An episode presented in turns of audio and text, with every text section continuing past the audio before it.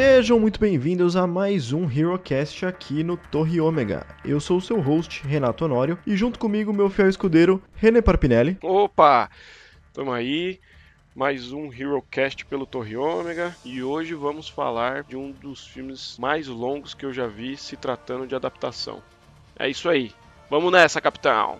E hoje nosso convidado, que eu já faço uma, um paralelo, o nosso convidado ele é muito parecido com o Rorschach, é o PH. Sou eu sou eu sou a favor da destruição de todas as instituições e sou contra toda a ordem, todo o Estado, a cultura de massas e a democracia e tudo isso. Caraca, Uhul. eu pensei, eu pensei é, nas coisas boas do Rorschach, que é aquele. Ah, desculpa, desculpa, me entreguei. É a honra inabalável, é a, a, a retidão nas ações acima das consequências, sabe? E você foi pro Entendi. outro caminho. Me entreguei. Caralho. É, ele tem os dois caminhos. Quando você fala que ele é parecido, leva tudo, tudo é, junto. Pois é, pois é, é. Deve ser como ele se vê. Bom, mas hoje nós falaremos de Watchmen, esse filme que também é uma graphic novel, é baseado na graphic novel, ele é bem divisivo, a gente acha que vai ter umas opiniões bem diferentes aqui, mas Lembrando todos que o HeroCast é o nosso podcast onde falamos de séries, filmes, quadrinhos e qualquer outra obra sempre relacionada ao universo dos super-heróis. Você pode acompanhar nosso podcast através de nosso feed, então procure por HeroCast ou Torre Ômega no seu aplicativo de preferência ou acesse nosso site torreomega.com.br. Nossa prioridade é falar dos lançamentos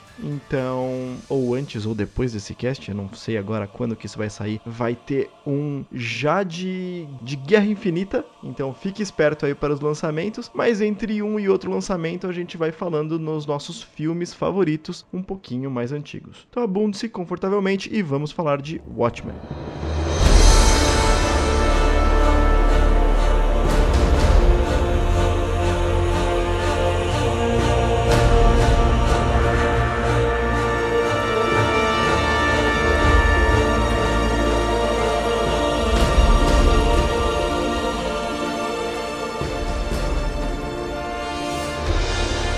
Bloco do HeroCast não dá spoilers, então pode ouvir sem medo. Nós avisaremos quando for rolar spoilers e aí é contigo. A ideia do HeroCast é um clube do livro, então nós vamos contar um pouquinho do filme, mas sem passar exatamente na ordem por cada coisa que aconteceu. É, então, René, me ajude aí e traga a sinopse de Watchmen? É, o filme se passa no ano de 1985, próximo de onde eu nasci, e existe uma tensão profunda entre os Estados Unidos e a União Soviética, né? É, numa possível guerra nuclear. É, a trama se inicia com a morte do comediante, é, um super-herói já aposentado de suas atividades. Nessa época, os super-heróis eles foram proibidos de atuar, né? Devido a uma lei do governo. Porém, o único nativo ainda, o Rorschach, nosso querido PH aí, resolve Difícil investigar. falar esse nome, né? É complicado, cara. Muito. Não sei nem se eu pronunciei corretamente, mas tá valendo. Ele resolve investigar quem poderia querer a morte do comediante, né? Seu amigo ali, super-herói. E é assim que se inicia o famigerado Watchman. É, eu só discordo do amigo, porque o Rorschach não tem amigos. Ele tem no máximo um parceiro que é o Coruja, mas e, e, é bem difícil, não só pelo Rorschach, ser amigo do comediante que é um babaca de marca maior, né? Falaremos é, ele é amigo frente. do Coruja, eu acho, é, cara. É amigo eu acho que ele é amigo, né? É, ele tem um momento com o Coruja. E PH, então nos ajude aí, traga por favor a ficha técnica do filme. Ó, o filme estreou no dia 6 de março de 2009, diretor glorioso Zack Snyder, né? diretor de Pérolas, Dawn of the o, Dead, 300. O PH o PH com o todo o seu sarcasmo, né? Ah, esse é um grande gênio, né? Batman vs Superman, né? E o Justice League, que é esse grande sucesso que a gente conhece. O filme teve um orçamento de 130 milhões de dólares e arrecadou nos, com bilheteria nos Estados Unidos 107 milhões 509 mil e os quebrados. E a bilheteria mundial foi de 185 milhões 258 mil. Ele não foi exatamente um big hit, né? Não. Porque é, geralmente um filme para ser considerado um hit, ele tem que gerar, é, considerando a, a bilheteria dos Estados Unidos, pelo menos o dobro do investimento de orçamento A bilheteria mundial ela não dá um retorno tão direto, porque ela tem muito custo de intermediário. Então ele não foi um big hit em questão de, de valor e, enfim, bateu recordes e nem nada do tipo. Infelizmente. Mas, antes da gente começar a falar de Watchmen, a gente pode falar um pouquinho do Zack Snyder, que esse não é, é exatamente spoiler, mas falar das coisinhas que ele fez. E ele é um uhum. cara que eu já sei que o PH ama ele, né? Ele, ele gosta bastante. profundamente fala muito bem. Mas tem ele é um, um cara. no quarto. Ele é um cara que tem o seu valor. Eu acho que. Tem, ele, claro. Eu acho que ele vacila, tá vacilando nas coisas novas que ele fez. Mas eu não consigo deixar de ver o valor no que ele fez por Madrugada dos Mortos, que foi Dawn of the Dead, que é um remake, remake, regravação, enfim, uma, uma atualização do original Madrugada dos Mortos. Para quem não lembra, é aquele onde uh, tem uma enfermeira e todo mundo fica é, é, é dentro de um shopping, sabe? Fica é, é, fechado dentro de um shopping e tá rolando apocalipse zumbi. Uhum. Um dos títulos que renovou um pouco esse mundo zumbi, onde tinha zumbi que corria, tinha essa história de vírus que age super rápido, deu uma renovada no mundo zumbi. Então eu acho que ele tem o valor dele porque eu adorei esse filme, assim, é um dos melhores Isso é filmes é de zumbi que tem. Esse e Extermínio para mim são os melhores filmes de zumbi, sabe? Cara, ele fez 300 também. Sim, foi o big hit dele, né? Na, na verdade. Ele fez 300 e foi aí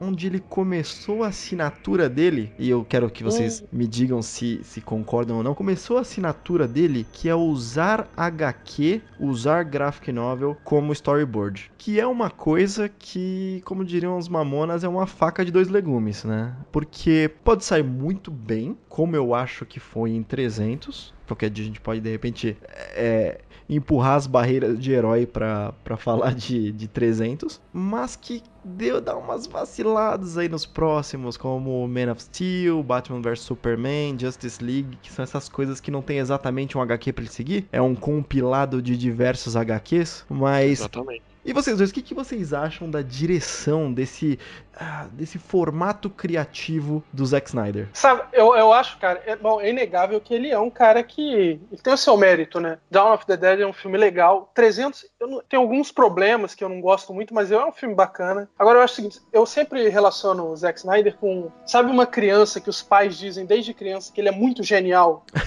e ele vai fazer faculdade de cinema no, sei lá, não sei, não sei em São Paulo se é a USP tem faculdade de cinema, mas aqui no Rio, sei lá, eles vão pra PUC, por exemplo. Uhum. E tudo que ele faz, ele acha que é muito genial. Hum. Tudo. Ele acha que qualquer filme de é, curta de três minutos, ele é o, o maior de o Hitchcock, entendeu? Sim. Eu acho que o Zack Snyder, o Zack Snyder, ele tem, ele tem certas coisas, recursos narrativos que ele usa, que eventualmente podem até ser interessantes, mas ele re repete a exaustão e aquilo fica desgastado. Um exemplo clássico que é o, a câmera lenta, né? O, Sim. Aquele foco que ele dá. O slow-mo, né? Congela a cena, o, o slow motion, e congela a cena e fica sempre acontecendo alguma coisa nos fundos. Ele usa aquilo, cara todo o filme exageradamente. É um recurso narrativo que vira uma, vira uma muleta. É uma coisa muito legal.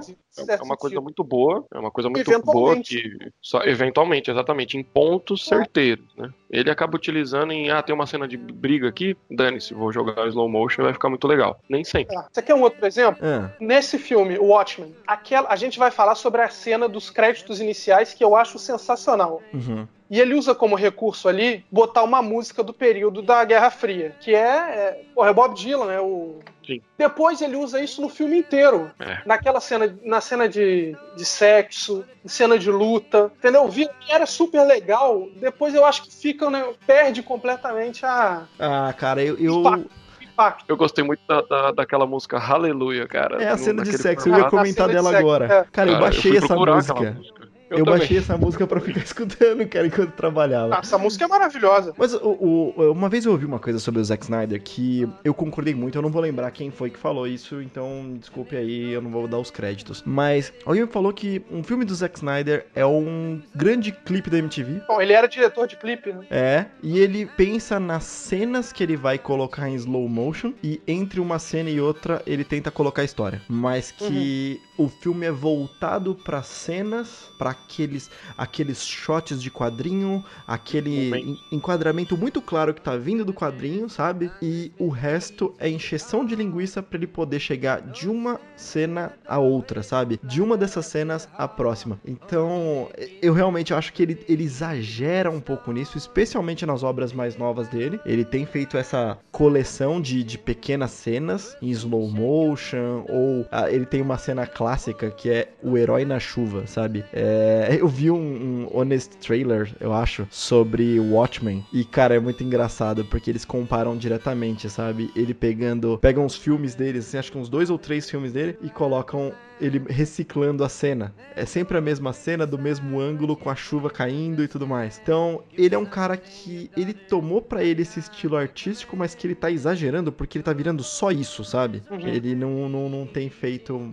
Não tem variado, não tem é, evoluído esse estilo. Parece que tudo que vem dele é isso aí, sabe? Isso é um filme Zack Snyder. Eu acho que ele fica procurando, assim, no Google, né? Só as, só as críticas boas, assim. Eu acho que ele não tá é, levando em consideração ele muito... Ele não tem autocrítica, exatamente. Exatamente. Né? Ele, ele tá vendo só a parte boa. Nossa, essa cena do Zack, do Zack, que o Zack Snyder fez é maravilhosa. Ele, opa, legal, vou fazer mais. Não sei o que, sabe? Eu acho que ele tem que baixar um pouco a bola e pensar no filme como um todo, que foi o que você falou. É complicado ver esses caras que eles pegam um elemento e eles praticamente se definem pelo elemento. É muito parecido com o Michael Bay, por exemplo, que é conhecido pelas explosões e, e pelo exagero das coisas, né? Por como ele usa os, os efeitos especiais de forma exagerada. E ele tá ficando com esse estigma de ser o cara do videoclipe, ser o cara do, do slow motion. É, você vê uma cena dele bombástica e você já fala, pô, vou esperar a próxima, porque o resto do filme aqui, é, vou dar uma navegada e se internet. você vê um slow motion em um outro lugar, é, você fala, olha que Zack Snyder, sabe? Já começou a virar definição. Hum. Então, cara, é tá o filme exagerando. da Mulher Maravilha no final, né, cara? É, Sim. ele, é, ele foi produtor, se eu não me engano. Sim.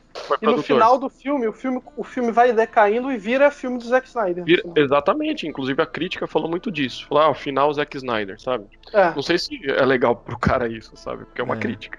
Mas, mas eu, já, eu já venho na defesa dele, apesar de ter falado mal, que nesse eu filme eu gostei ele, bastante. Nesse filme Sim. ainda tava no, no aceitável, ele não, não tinha exagerado para mim, eu gostei bastante. É, eu, vou, eu vou ser sincero, eu também falo mal, tem que falar mal, não, é, não é porque você gosta da pessoa que é, que é todo, todo do bem, né? Mas eu gosto muito, tá? Dele muito mesmo. Eu, eu, gosto dos filmes dele, eu gosto do estilo dele, apesar uhum. de ter essas extravagâncias e tudo mais. É, é na, na, minha opinião, assim, eu gosto do estilo dark dele, é, da, da, das coisas que ele deixa meio densa, meio pesada, no escuro. Tem gente que não gosta de filme escuro e tudo mais. Eu gosto porque você pode trabalhar a sombra, você trabalha, esse, esse, por exemplo, esse filme o tempo todo é chovendo, é chuva o filme inteiro. Eu acho isso sensacional, uma característica bem marcante que eu, que eu percebi no filme. Eu, por isso, eu torço muito por ele. Por ele. É, toda vez que tiver um filme dele, eu vou assistir uhum. e eu vou torcer para que seja um ótimo filme, porque eu gosto do estilo do Zack Snyder. Apesar dessas falhas que eu concordo com você, mas eu, eu gosto do estilo dark dele. Obviamente que Superman não era para ser tão dark quanto. Talvez não seria para o Zack Snyder fazer. Ainda bem que você puxou isso, René, porque eu ia falar assim, cara, ele não tem estilo dark.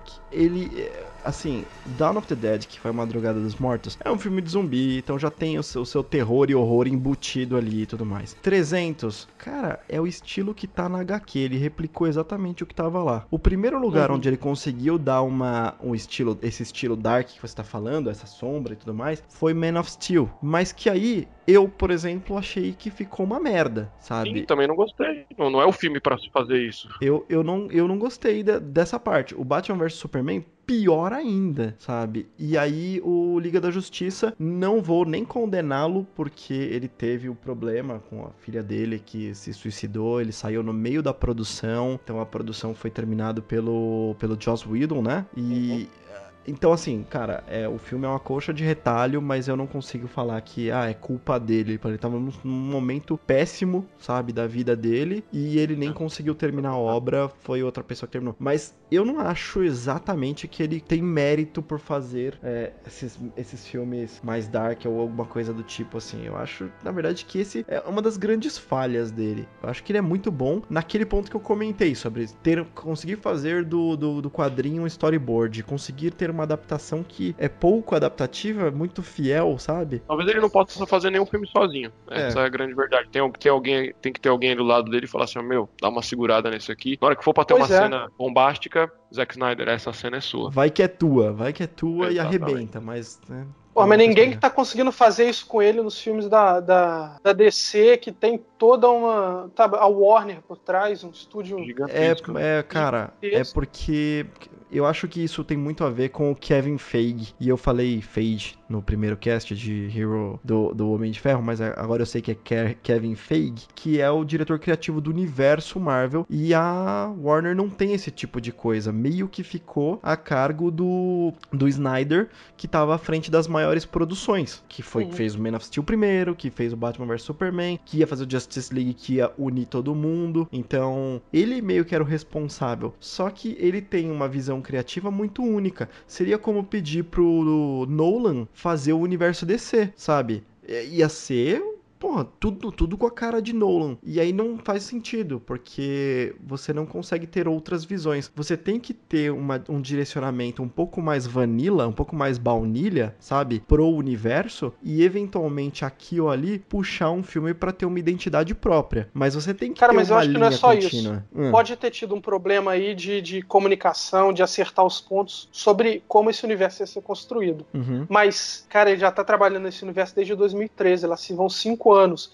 E todos os problemas são se repetem. Sim. Mesmo em filmes como A Mulher Maravilha, entendeu? Que é um filme razoável pra bom. Os problemas eles se repetem. Quer dizer, vão, vão esperar o quê? Pra parar e, e mudar o sentido desse É. projeto, fazer um grande universo. Eu entendeu? acho que essa decisão já foi tomada. E se a gente vê no Eu Liga da acho, Justiça, também Liga da. Justiça é, foi o ponto de o turning point ali, sabe? Onde fala, não, chega disso aqui, é, a gente precisa mudar. E não, não é que fizeram exatamente uma correção e ficou super bom e tudo mais, mas você vê o tom do filme claramente mu- mudando, sabe? Existem alguns vídeos das comparações da direção do Snyder e do Joss, como eram, do Whedon, que, como elas foram diferentes, sabe? O que foi regravado. E Até o cores to- de, o- de- de- é, o tom mudou completamente, sabe? É. Bom, cor do sol, cor da, do carro. mas deixa coisa eu, deixa eu fazer o papel de host aqui e trazer a gente de novo para o nosso tema, que é Watchmen. E vamos falar um pouquinho, então a gente vai entrar agora no bloco onde a gente libera spoilers. Então, se você não assistiu o filme ou leu a HQ, dê um pause. Vá assistir esse filme, que é um filme gigante de 2 horas e 40. Vale a HQ, que é uma HQ gigante de 400 e não sei quantas páginas. É, mas Vale a pena. mas vale dê uma pena. pausa e vale a pena, porque essa história Vale a pena? Não, é obrigatório. é, cara, essa Perfeito. história, essa história, ela é bem pesada e spoiler o final dela estraga um pouquinho a experiência. Então, dê uma pausa, vá lá e depois volte e escute aqui as nossas opiniões.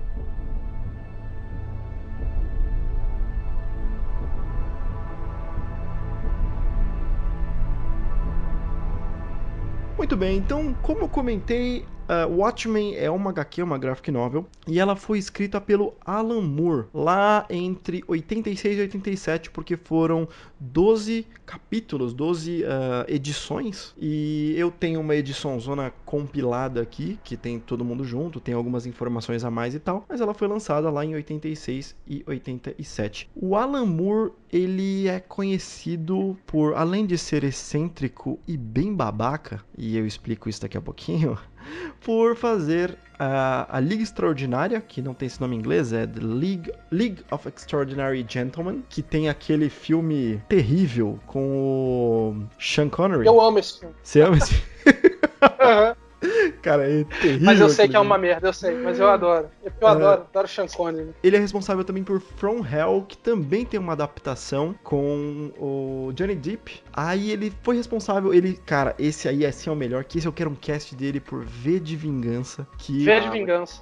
cara, que HQ maravilhosa. Que HQ maravilhosa. O filme, é, é, eu conheci primeiro o filme, também achava maravilhoso, mas hoje eu acho a HQ melhor. E ele também é responsável por Batman, a Piada Mortal, The Killing Joke, que uma das melhores histórias do Batman. Também tem um aqui um, um encadernado e acabei de, de emprestar pro meu primo e a cabeça dele explodiu com, a cabe com o final do, do da HQ. É muito A gente tá, melhor a HQ gente tá falando, a gente tá falando de um cara que não é só um roteirista de história em quadrinho, de cultura pop, é, a gente tá falando de um gênio, né? Ele é um cara que ele tem uma capacidade de reunir assim os, os elementos do, do, do zeitgeist de um determinado período, de, da cultura geral, da literatura, da política e, e- fazer, colocar isso no papel numa obra em quadrinho. né? É um cara genial. Sim, ele, ah, ele é muito estudioso. E essa é uma, uma curiosidade então, que assim, eu já comento, mas o nome dele não aparece nos créditos do filme. Ele não.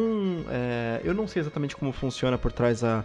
A questão de licenciamento, porque eu sei que Watchmen hoje em dia é da DC, mas na época eu acho que não era da DC. Mas o filme foi licenciado pra, pra usar, Era da né? Paramount, era? É, então, a Paramount foi quem fez, né, Filme. o, o filme, mas aí nesse momento ele já era da DC, quando o filme foi feito. Eu- o que eu quero dizer é, antes disso eu não sei exatamente como é que era a questão de licenciamento e tal, mas ele não foi um cara que gostou da adaptação do filme. Na verdade, ele falou muito mal do filme. Ele, em entrevistas, falava que era uma merda, usou uns termos péssimos, assim, pra falar do filme. E aí ele, ele comentando em algumas entrevistas, ele falava, assim, que... Ah, a tradução da mídia é praticamente impossível. Eu fiz essa história para ser contada no quadrinho. Eu não queria que ela fosse transportada para, para um filme. Eu acho que ele tem razão. Eu não acho que ele tem razão, é menor, não. Eu acho. Cara, a adaptação, e a gente vai discutir isso, as diferenças que tem, mas ela é muito bem feita. Cara, pra mim, eu não, eu não li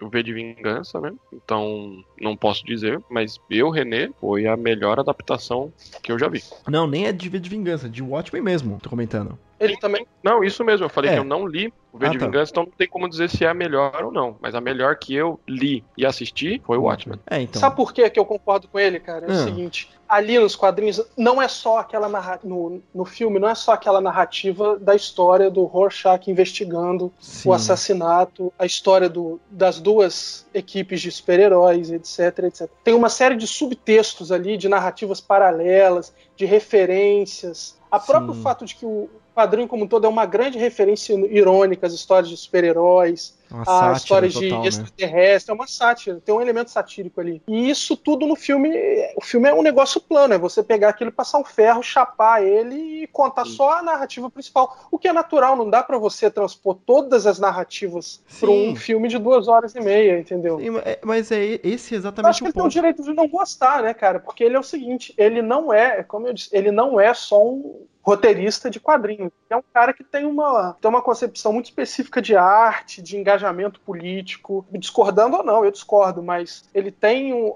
os quadrinhos dele têm um objetivo político muito, muito claro. Ele é um cara de extrema, extrema esquerda, ele é um crítico de, dos, dos partidos de liberais, do, do- Aham. do- da recrudescimento na agenda de estado de bem-estar social na Inglaterra. Então, tudo, o- o- os quadrinhos passam tudo isso. O V de Vingança, por exemplo, ele escreveu numa época que havia um, um boom do movimento extrema-direita na Inglaterra, entendeu? Então, tu- todos os quadrinhos ele tem referências a processos políticos que ele se posiciona, que ele, ele manifesta opinião. O, o- especificamente do V de Vingança, e essa eu concordo, ele, ele nessa mesma entrevista que eu tava vendo, ele comenta sobre o V de Vingança, ele fala sobre a subtrama de- do, do questionamento, a validação sobre o quanto o, o V, o, é, quanto o V pode fazer de, de ser um, juiz, né, um dread da vida, o quanto é validado os meios que ele toma para os fins e que isso simplesmente sumiu, né, no, no filme. Então, assim, Aham. eu concordo com ele, mas acho um pouco até inocente achar que você consegue transportar todo esse tipo de coisa ou fazer uma coisa, fazer uma história onde você licencia a sua história, você tá fazendo para uma outra empresa e ser contra ela usar ela depois, sabe? Ser contra Ah, ele, a ele não é existência da contra, adaptação. ele não gosta. né? Ele não gosta, ele acha uma merda, mas ele não. Bom, Não, ele, ele, ele não é tem nenhum contra. direito sobre aquilo. Ele é ele é contra. contra, mas ele. Bom, O cara que não gosta, ele fala, cara, não é pra mim, eu não gosto, alguma coisa assim. Ele fala, não, não, isso não tem que existir, tá errado. É, é- esse é o Então, ponto. mas ele não, ele não proíbe na Não. medida do possível, até porque Porque ele não pode. o né? Watchmen nem é, ele nem pode, né? Os direitos nem são dele, são da DC, etc. Exatamente, mas, Mas o cara ele- não pode. Se ele pudesse, ele proibia, sabe? É esse o ponto. Ele não quer uma adaptação da das obras dele. E isso eu acho meio babaca, especialmente o jeito de falar. E, assim, novamente, eu entendo as partes que se perdem, as críticas sociais, os subplots, o quanto você tem que simplificar a história, mas eu não acho que perde a essência. Porque V de Vingança, a essência tá lá. A gente tem Watchmen, a essência tá lá. É, a Liga Extraordinária, não, esse eu não sei, não faço ideia. Mas até Batman, a Piada Mortal, tem uma adaptação e tá toda lá. É, Eu acho que a essência é a parte mais importante, porque é Ah. realmente uma mídia diferente, você não pode adaptar Não pode comparar. Você literalmente, também não né? pode comparar. É, você pode comparar como gosto. Eu acho que a HQ é melhor por causa disso e disso e disso. Eu acho que o filme. Agora não pode falar assim, ah, você não pode ter os dois. Eu não posso fazer um filme de uma HQ, vai ficar sempre uma porcaria. Não, nem sempre. Eu sei que é difícil você adaptar, mas às vezes pode ficar bom, cara. Eu já fui muito babaca de pensar sempre assim: ah, vão fazer uma continuação de disso, Vai desse estragar. tal coisa, vai estragar. Que merda. E aí eu não lembro quem que falou assim. Deve ser até o. Deve ter sido o Afonso Solano, acho que ele falou uma coisa assim. Ele falou: Cara, se você não quiser consumir a adaptação, a continuação, o remake, não consuma. A obra original está lá. Você consome Exatamente. a obra original. Se é tão importante isso pra você. Eu fui com essa cabeça assistir Jumanji. Eu tento seguir isso, apesar de que às vezes dói quando você ama muito uma obra, sabe? Você vê ela ser retalhada e tudo mais. Mas. Deve eu ter tenho- passado isso na cabeça dele. É, exatamente. Dar Pra ele isso é muito forte.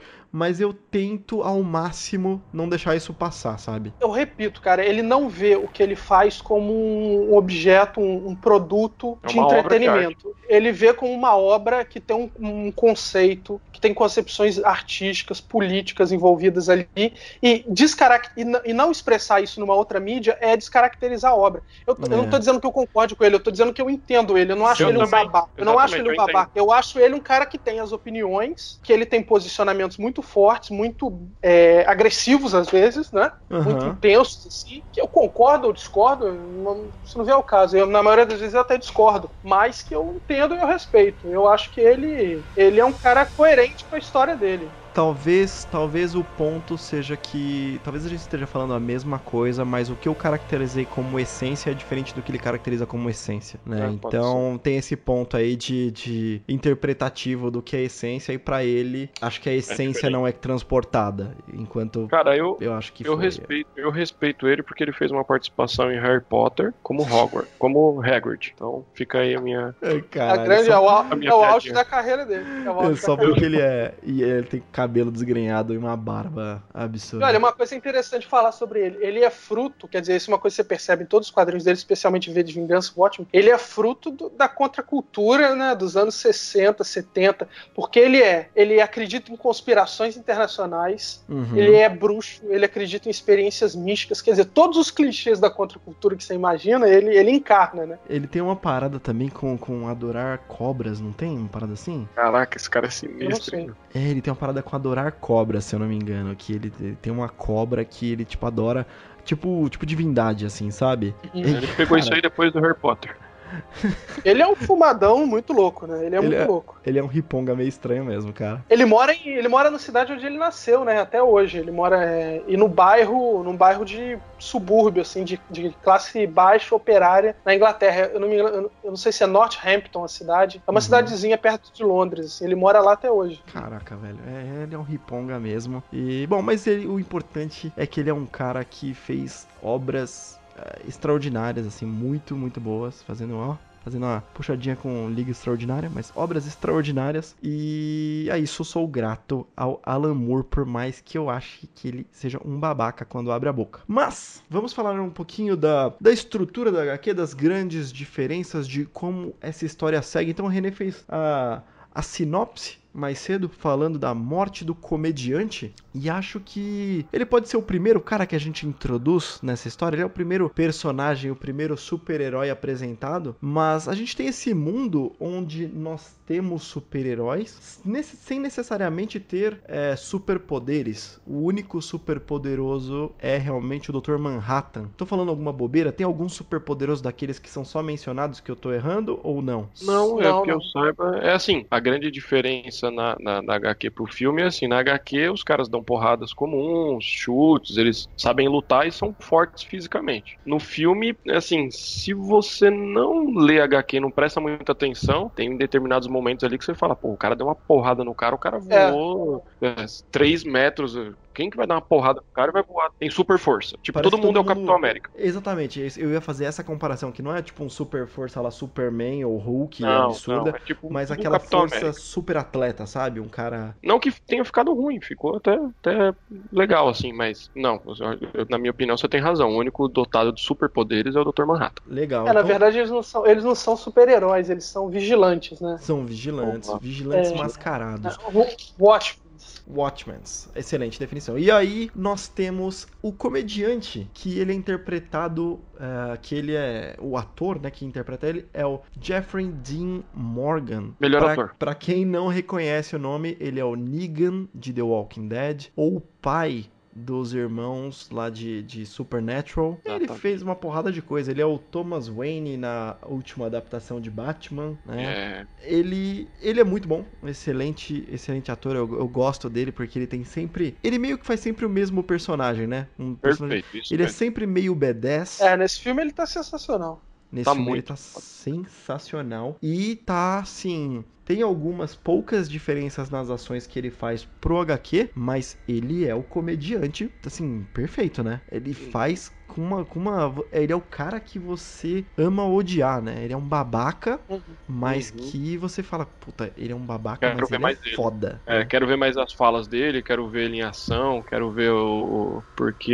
ele, ele ironiza tudo, cara. É Sim. muito, muito bacana. É, a parada dele, que é o nome dele, comediante, vem porque ele enfrenta tudo, ele, ele é uma, uma, um reflexo a la paródia da sociedade, da desgraça humana. Não sei se eu tô exagerando, mas ele vê o quão a, a raça humana é detestável e ele é. decidiu se tornar uma paródia da sociedade. Por isso, o, o grande, no nome dele, o comediante. E Cara, ele é ele é muito legal que ele tem uma menção no quadrinho que eu acho que não tem no filme, que é muito bom quando o Dr. Manhattan tá falando sobre ele, tá falando quando ele, eles estão lá no Vietnã, eles estão lutando e a gente chega nessa parte depois, mas quando eles estão falando, quando eles estão lutando no Vietnã, que ele começa a de certa maneira admirar o comediante porque ele é muito verdadeiro, ele entende o que está acontecendo, ele não é como a maioria das pessoas que não entende a situação, não consegue interpretar a, a humanidade. A maioria do, do, dos exércitos estão ali só para atirar no inimigo e pronto, acabou. Não? Tem um momento que, eu, eu, lembro desse momento, ele para e começa a conversar, é, meio que filosofando sobre a guerra.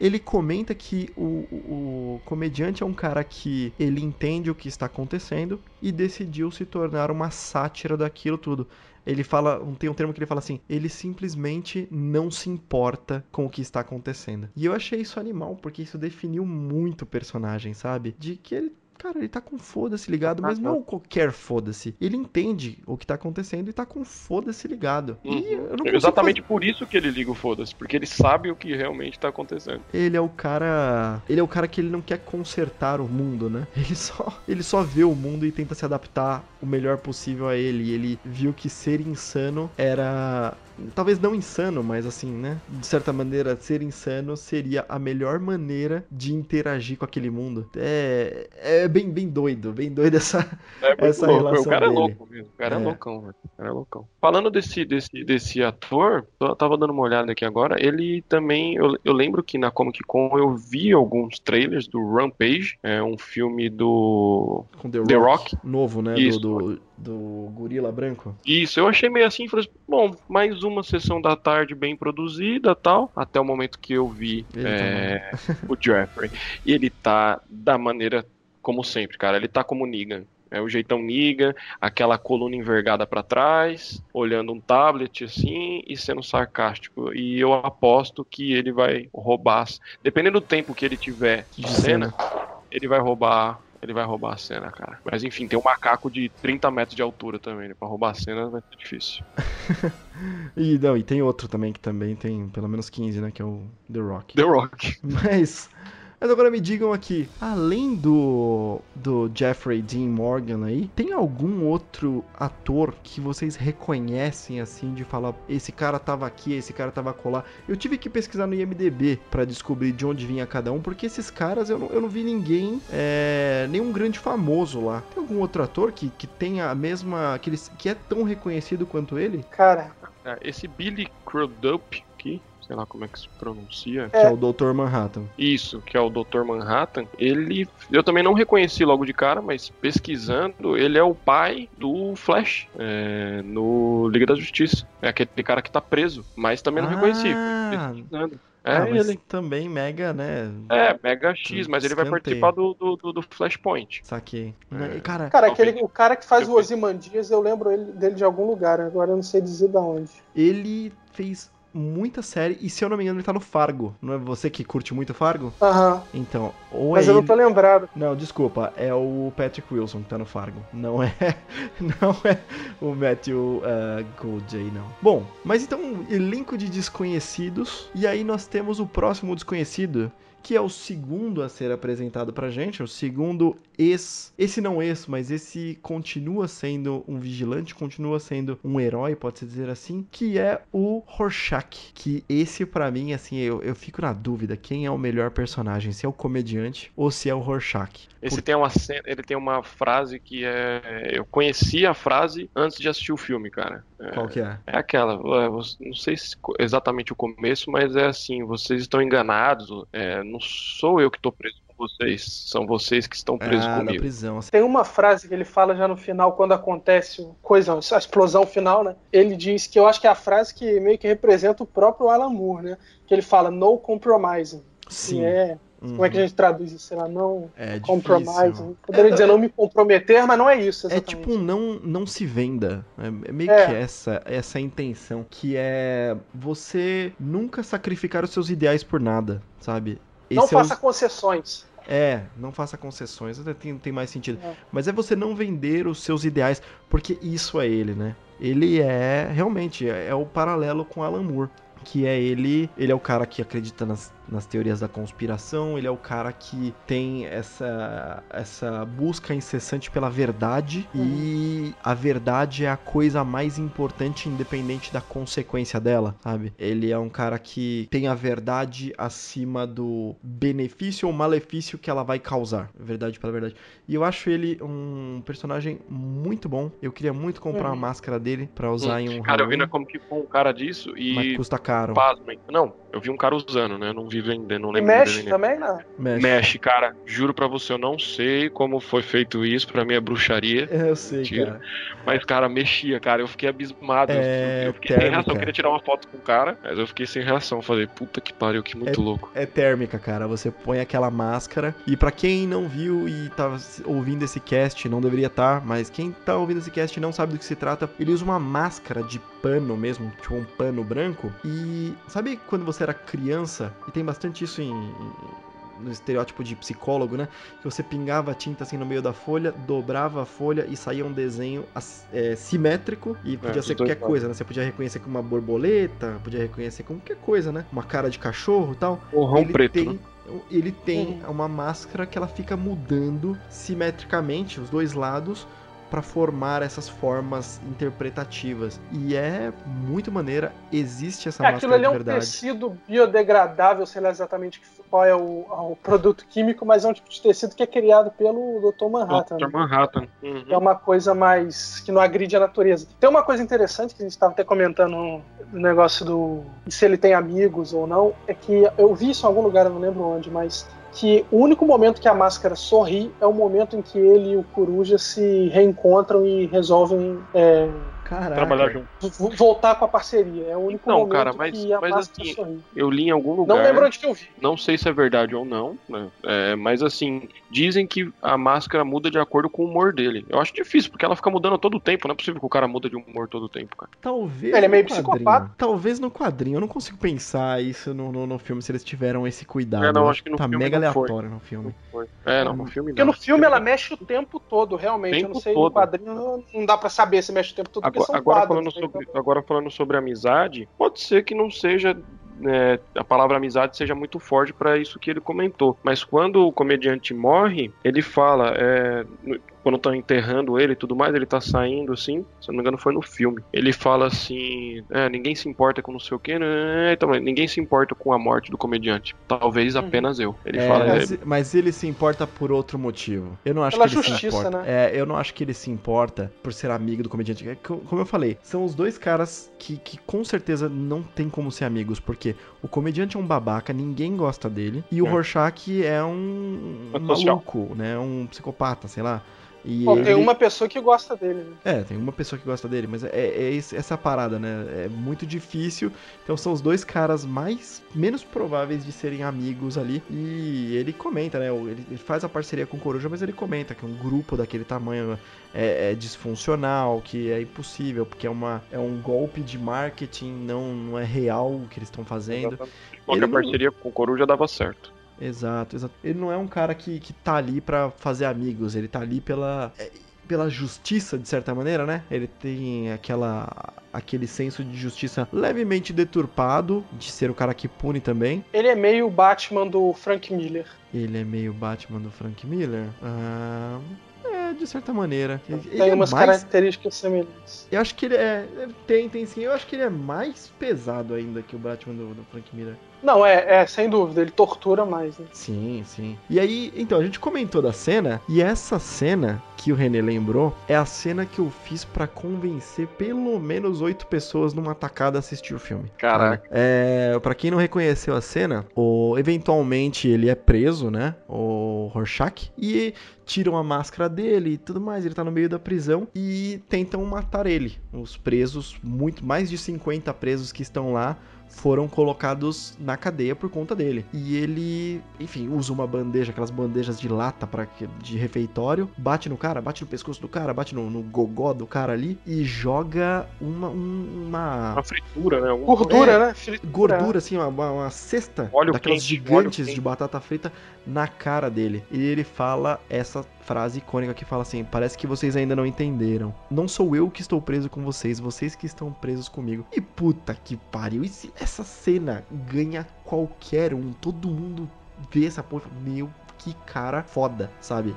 E apesar dos problemas dele, da loucura dele do caralho, isso torna ele para mim praticamente o herói desse filme, sabe? Sim. É o cara que eu tô, estou torcendo pra. Eu tô fazendo aqui entre aspas, para vencer, sabe? Sim, sim, a parte que ele tá preso e vem aquele anãozinho lá com dois brutamontes e os cara fica, e ele fica tirando os caras, fazendo piada de anão e piada de, de gigante, né, de pesado, que hum. tem um gordão lá. E ele fica fazendo piada com os caras, é, e ele mó de boa ali do tipo, pode vir. E o legal é que ele luta pra cacete, ele é muito B10 e ele é franzino, assim, se você hum. olhar assim, ele é, ele é inofensivo, assim, se você olha, você fala, esse cara não ah, vai fazer nada. A cena, a cena da, da do flashback dele lutando contra um garoto que tava zoando a mãe dele. Uhum. Que, cara, extremamente pesada, velho. O moleque, ele dá um soco no saco do moleque e morde amassando o rosto do moleque. Ele arranca um pedaço. E arranca um pedaço, velho, da maçã do rosto do moleque. Sabe? Cara, é mega pesado, assim. É... E bom, e ó, óbvio que esse filme não é pra, pra menores, né? Não é, não é pra, pra criançada ver.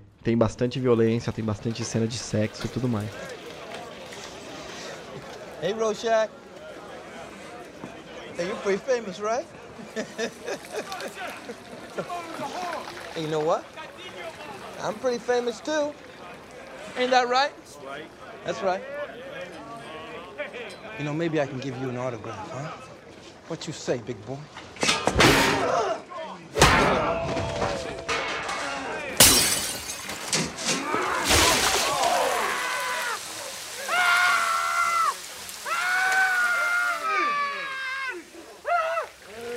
Seem to understand. I'm not locked in here with you. That's it! You're locked in here with me.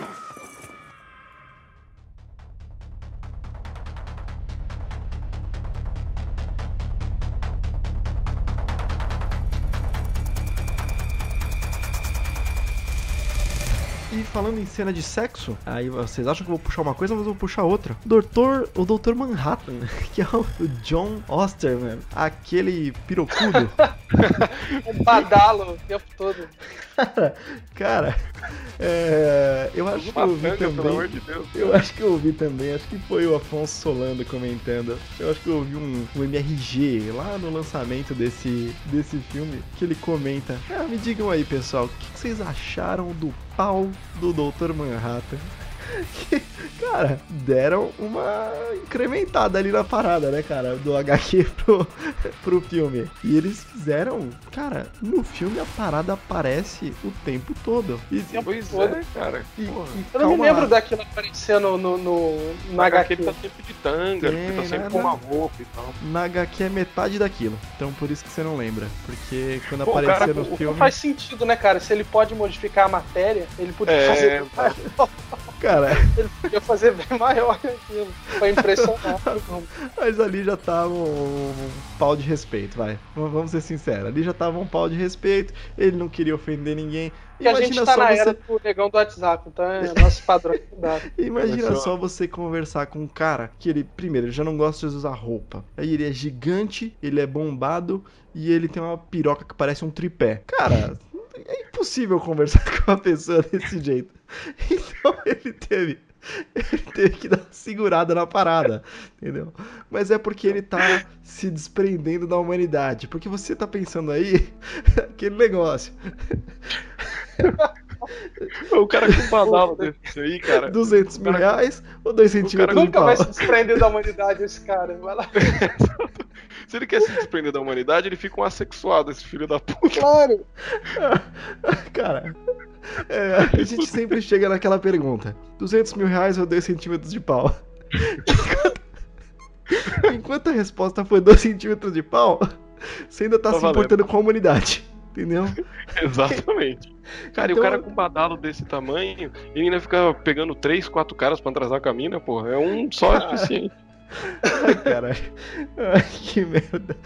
Que merda. Mas no na HQ ele não, não tem é, não tem tanta cena de nudez, porque parece que pra, pra alguns é, ouvintes, pelo menos lá do Super Amigos, a gente tem que dar o Dick Alert, né? Que os caras têm a masculinidade frágil pra Ah, não, caramba. ficam, ficam muito ofendidos se você não disser, disser que tem um pinto aparecendo. Vai ter um pinto na tela, não assistam, né?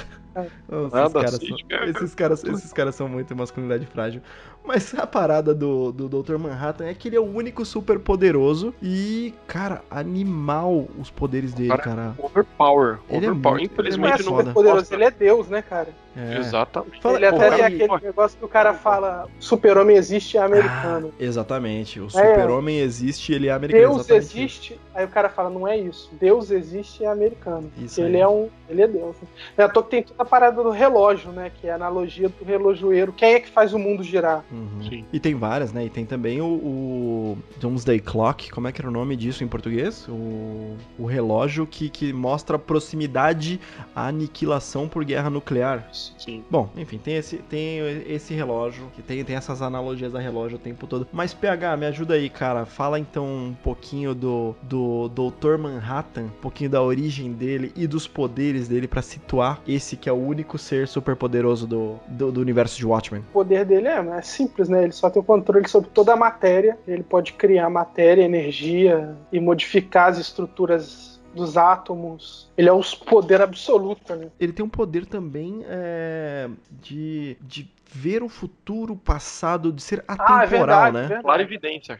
Clarividência.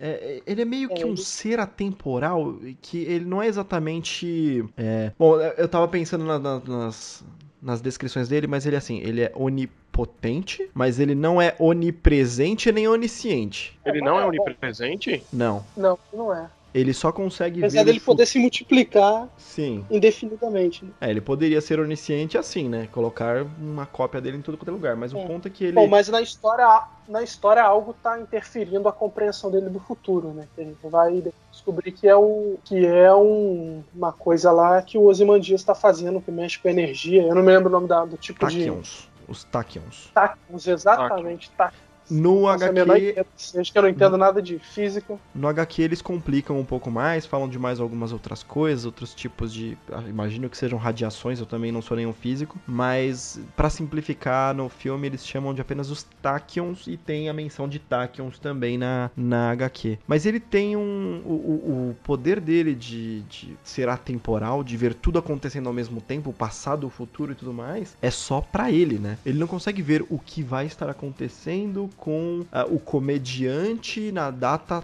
tal. Ele só vai Isso. conseguir ter a visão Não, do comediante se ele estiver junto ao comediante, porque Uhum. ele tá vendo o futuro dele ou o passado dele, o que é que seja, né? Então eles têm essa pequena limitação aí e mesmo assim eles têm que se livrar dela pra fazer com que exista roteiro, né?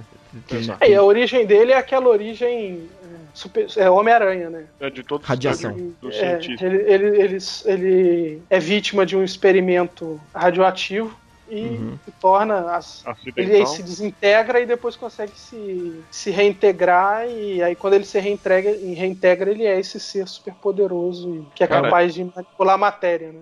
Eu queria ver muito mais ele em ação, assim, e, e- e tudo mais. Ele parece um cara que não se importa, não quer nada com nada. Tem mais, tem mais, tem mais coisas dele. É que aí você vai ficar meio frustrado com as mais coisas dele, mas a gente chega lá, vai falar da- da- das outras coisas do universo é, Watchmen. E o negócio dele é que ele era um. Um cientista, o pai dele era um relojoeiro, né? E ele era um Isso. cientista, o pai dele, no momento em que. É, é muito louco porque isso é muito jogado no, no quadrinho, mas o pai dele, ao ver a, o lançamento, a notícia da bomba de Hiroshima, e ao ver também que Einstein falou que o tempo é relativo, ele Uhum. simplesmente abandona a arte de ser relojoeiro, que era uma coisa que, que encantava o John, e fala: Não, você será um físico. Porque. Ele vai estudar física nuclear. Exatamente, porque a- o nosso futuro tá baseado na física nuclear. Olha só a bomba de Hiroshima. E ele, enfim, acata o pai e começa a estudar. E aí acontece o, o acidente. E a parada Pô, muito louca. Isso aconteceu comigo também, cara. Minha mãe falou assim: você vai fazer curso técnico de telecomunicações, que telecomunicações é o futuro. Aí Hum. ela me obrigou a fazer, igual, igual o, doutor, o pai do Dr. Manhattan. Hum. Infelizmente, eu não fui vítima de um, de um acidente que me fez ter superpoderes. Você não foi vítima de um orelhão radioativo, né? E Não, até porque eu não terminei, né? Eu fugi do curso técnico de telecomunicações, então não dava. Não cheguei à parte da experiência. Mas a parada muito louca do Dr. Manhattan é como ele, após se tornar Dr. Manhattan, na verdade, ele começa a se desprender da humanidade dele, que nada pra ele mais é tão relevante. Ele tem introspecção, uma introspecção muito maior, ele não se importa mais com, com, com a humanidade em si. Né? Apesar dele ter essa, essa curva de desprendimento da humanidade, inicialmente ele tá lá, ele, ele luta no Vietnã pelos Estados Unidos, ele tem a esposa dele, ele até, até mesmo ele trair a esposa dele e ficar com a, a Silk Spectre, como é que é o nome dela em português? Espectral. E ficar com a Spectral 2 mostra a humanidade, né? Mostra uma certa humanidade, que ele teve desejo, ele traiu a esposa e tudo mais. Mas eventualmente ele começa a perder isso, perder o desejo de, de estar presente na humanidade. Ele começa a ter o asco pelas ações humanas. E essa distância é uma das coisas que ah, torna a iminência de uma guerra nuclear mais, mais presente. Porque ele se tornou o seguro do mundo. Ele é o, a pólice de seguro para garantir que a, a União Soviética não vai atacar os Estados Unidos. É.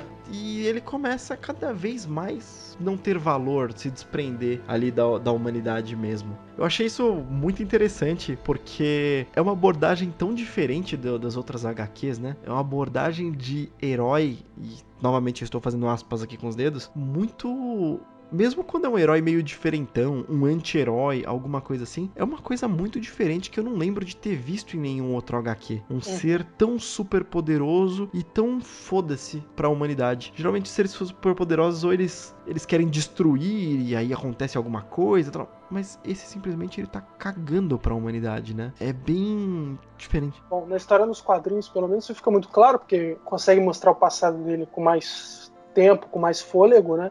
Ele vai aos poucos perdendo contato com a humanidade conforme ele vai tendo algumas. Ele vai passando por alguns problemas, separação e. E, E briga, briga de esposa, né? Ele fala, puta, não preciso É, e- passar por. Eu fico imaginando, ele fala, porra, não acredito, cara. Eu posso estar em Marte e daqui a um segundo a mulher tá discutindo, não sei o quê. Fico imaginando.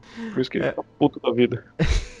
Tanto é que o, o- ele, no filme, eu acho até que eles dizem isso. Tem um momento que ele fala pra, pra Spectral que ela é a única ponte com ele- dele com a humanidade ainda. né? Aham. Mas tem uma curiosidade dele, quando eu tava dando uma pesquisada e tudo mais. É, a princípio ele tava destinado a ser uma ameaça nuclear, não um herói, sei lá. Uhum. Ele, é, no roteiro original do, do Alan Da- Moore, Não, peraí, do Alan Moore da HQ ou da adaptação, você quer dizer? Uma HQ, das primeiras HQ. adaptações. Tá. HQ. É, eu tava lendo que ele foi inspirado é, no Capitão Átomo, que na verdade era uma ameaça nuclear ao invés de um herói de guerra. Hum. E aí mudou na hora que foi. É, é uma, das curiosidades aqui que eu vi. Capitão Átomo é aquele que tem que usar uma roupa de contenção porque ele é feito todo de energia, né? É, se eu não me engano é esse. Inclusive tem um desenho do átomo, assim. Ah, tá. E aí é uma coisa, uma diferença. Não, não é uma diferença, mas é que é explicado no HQ, mas não é explicado no filme.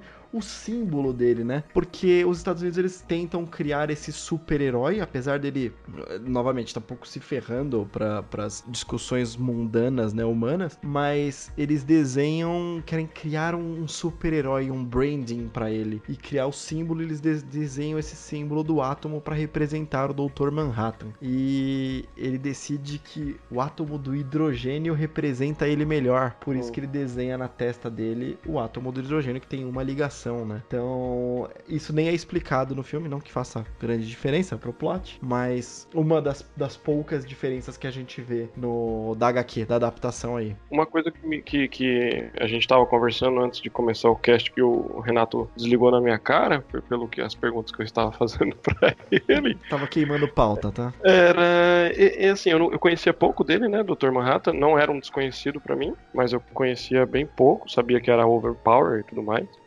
Mas eu achava, cara, tinha quase certeza que absoluta, assim, que ele tinha super inteligência, assim, que ele era super inteligente, assim, sabe? Que era uma das características dele, assim. Uhum. E era uma pessoa extremamente, assim, mais do que o comum, assim. Ele não, não que fosse um cientista e tudo mais. Vamos até abrir uma discussão aqui, porque eh, não, ninguém fala exatamente que ele é super inteligente. E eu acho que não. Eu acho que ele é inteligente pra caramba, sim. Afinal, ele é um físico, físico nuclear e tava lá fazendo experimentos com radiação e tudo mais. Mas eu acho que a parada dele trabalhar com coisas diferentonas, assim, super futuristas e tecnológicas e tal, vem da percepção dele do átomo, de como ele consegue presenciar, como ele comenta, eventos tão ínfimos É. e tão rápidos que ninguém poderia dizer que eles ocorreram de verdade.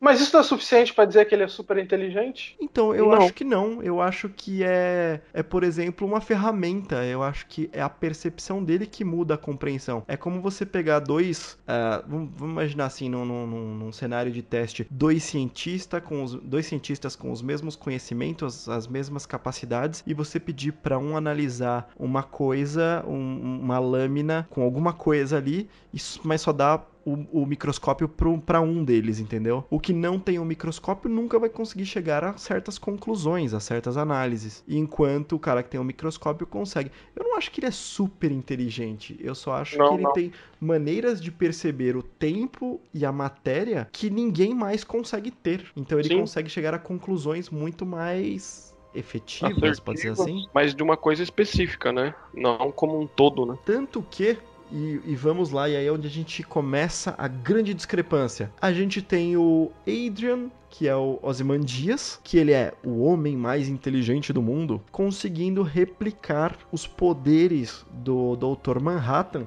por conta da ajuda do Dr. Manhattan. É, eu acho que realmente o, o grande cara inteligente desse mundo é o Adrian. Apesar de ele não ser super inteligente, não tem, entendo super por é, com poderes, sabe? Ele só é inteligente que só um caramba mesmo, é, isso, mas como. Isso é um negócio interessante que você consegue ver nos quadrinhos. A, inteligência do, do Manhattan ela é a compreensão de todos os fenômenos físicos do universo que ele é capaz de perceber uhum. pelo processo de, de digamos, super-heroização que ele passou. Sim. O, Manha, o, o Ozymandias ele é o cara que conhece a história da humanidade do princípio até os dias de hoje, né?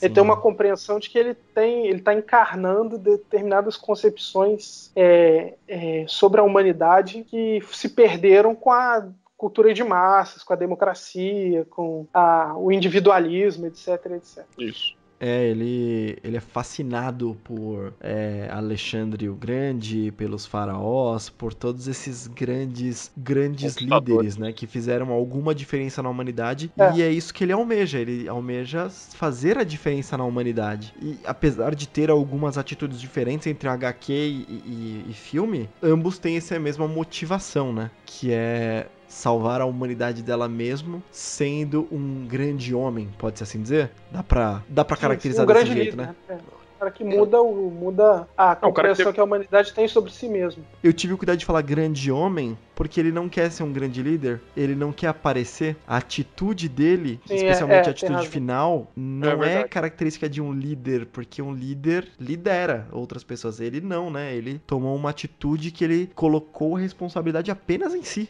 Uhum. Ele foi o executor do plano dele. Sim. E para quem não está entendendo, e aí a gente já chega meio que no final do filme, mas a gente vai voltar para falar de alguns outros personagens. É o Adrian, ele é o Ozymandias. A gente não comentou, mas houveram duas equipes de super-heróis, os Minutemen, lá na década de 40, 30, 40, e tiveram o Watchmen, que é esse pessoal da década de 60. E no Watchmen a gente já tinha o Ozymandias, que foi um super-herói que era o homem mais inteligente do mundo. Ele eventualmente deixou de ser um super-herói e foi o primeiro a revelar a sua identidade para o público. Isso foi dois anos antes da lei que proibia os vigilantes. É, então ele saiu antes de dar merda, pode-se assim dizer. E a parada é que ele cria um plano, e aqui onde difere bastante, ele está trabalhando no filme com o Dr. Manhattan para criar uma energia sustentável, para replicar o poder do Dr. Manhattan, criando uma energia sustentável para o mundo, tentando evitar assim todos os problemas da humanidade, basicamente. Porque se você tem uma energia limpa, renovável e que todo mundo tem acesso, você não tem mais nenhum conflito, pois acaba com todas as necessidades do mundo, né? De alguma maneira você emprega essa energia para gerar as outras coisas. E nada disso existe na HQ.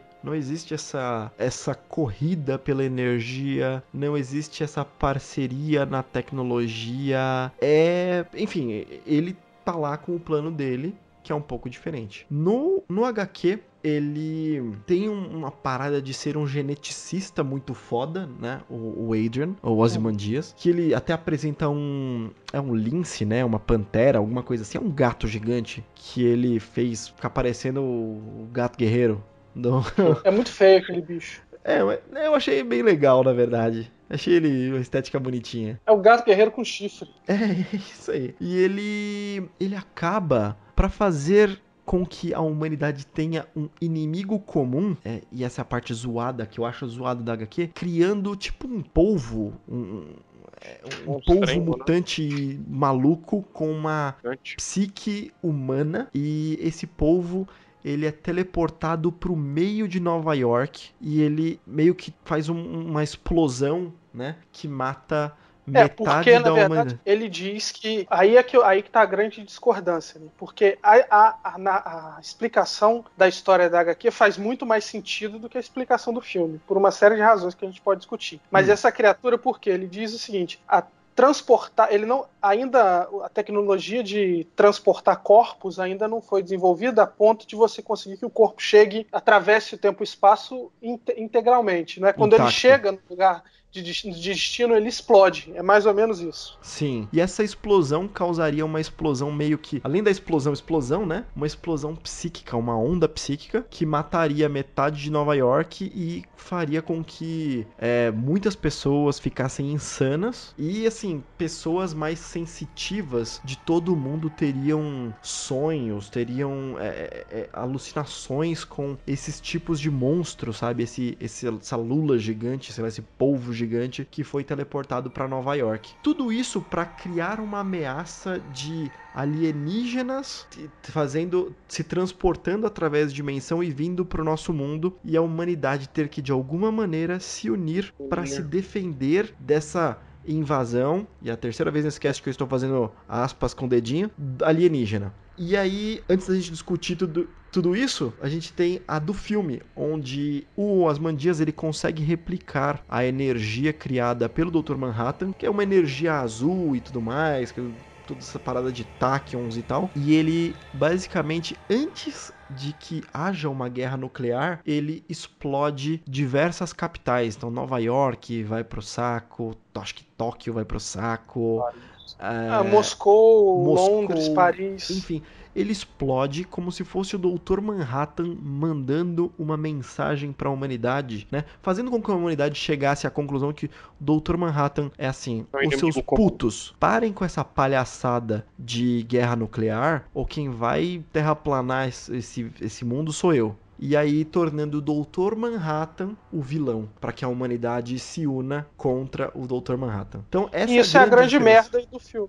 então vamos lá, PH, você você que tem uma opinião bem diferente da minha, começa começa me dizendo aí o porquê que você não concorda com essa adaptação e por que que na HQ é melhor. Cara, vamos lá, vamos começar pela HQ. Né? Por que que tem uma série de, de digamos assim, níveis narrativos para essa explicação do alienígena? A primeira uhum é uma, uma história que não tá na, no filme, que é a história do, do navio negro. Do pirata. Que é o navio pirata, que é um comentário já sobre, mais uma vez, sobre o próprio Alan Moore. Porque uma das coisas que o Alan Moore, da importância do Alan Moore, é o fato de que ele traz, digamos assim, ele, ele muda a linguagem dos quadrinhos, trazendo temas sérios, né? É, é, usando a, a figura dos, tradicional e, e infantil até do super-herói para discutir temas sérios. E o personagem do, do Shia, que é o, que é o autor dessa história do, do navio fantasma, uhum. é, do navio negro, ele é exatamente isso. Ele vai escrever histórias sobre piratas, que são histórias de aventuras, etc, etc, tradicionais, como a gente conhece, com um papagaio no ombro, e ele muda essa linguagem e constrói uma linguagem é, trazendo temas sérios, violência, loucura, uhum. tudo exatamente. Então ele, o Shia é um pouco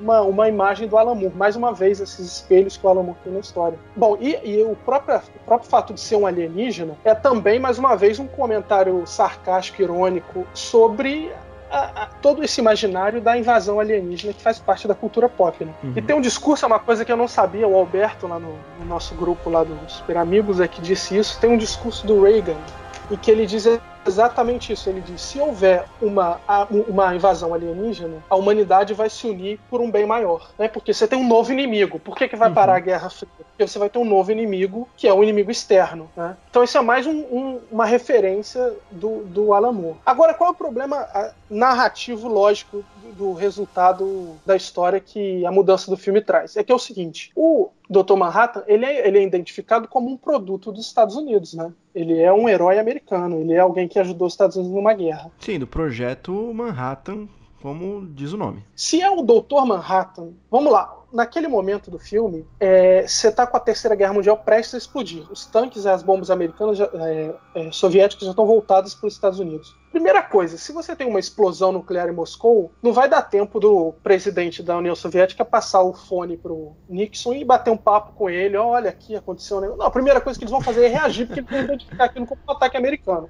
É, então já começa timing... isso narrativamente não tem sentido. Sim, o timing é péssimo. Segundo lugar, a gente tá falando de política internacional na Guerra Fria. Não vai haver solidariedade internacional porque um, um digamos assim, um fruto da política nuclear americana destruiu as capitais do mundo. Pelo contrário, eles vão culpar os Estados Unidos. A União Soviética queria usar aquilo para jogar todos os Estados, toda a comunidade internacional contra os Estados Unidos. Então a saída para explicar a paz não faz o menor sentido narrativo na história. Porque não faz sentido, é, é, não faz sentido no contexto que está construído, que aquela história está construída, o contexto da Guerra Fria, etc, etc. O, a saída que o Snyder faz é, é péssima, porque quebra todas as referências, todas as, a, como é que a narrativa, as, os vários fios narrativos do quadrinho se constroem para chegar nesse final que é a junção da história dos heróis com a história do, do navio negro que está é, sendo é, contada paralelamente ali que o garoto tá lendo na rua, né? E diga-se de passagem, assim, é, você não vê esse paralelo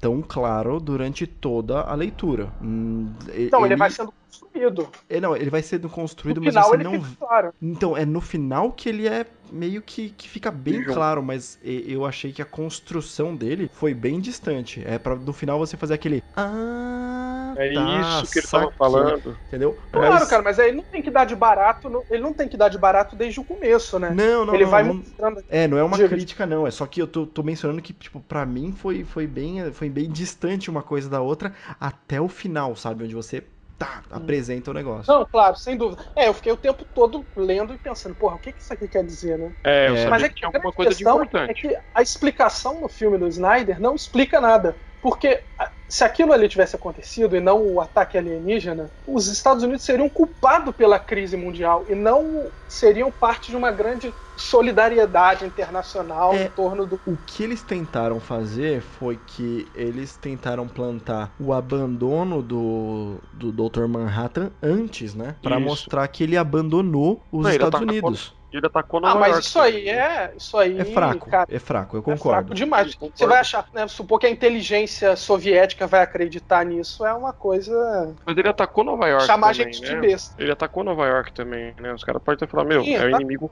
inimigo comum. É, não, assim, ó, vamos lá. Eu concordo. É, eu concordo com, com tudo que o PH falou. Eu concordo mesmo, não vou nem, nem tentar negar isso. Eu acho que é fraco, é mal construído a maneira como, como foi na adaptação pro filme. A, eu, eu gosto da desculpa de, do Dr. Manhattan tá procurando a energia limpa. Eu gosto desse plot que foi inserido só pro filme, mas acho que isso não é o suficiente para é, justificar a ultimação do, do Adrian, do, do Osmandias. Né? Não acho que, que funciona justamente pelos mesmos motivos que o PH falou. Por outro lado, eu não vejo como uma adaptação literal funcionaria. Esse negócio de, de trazer o alienígena para essa história.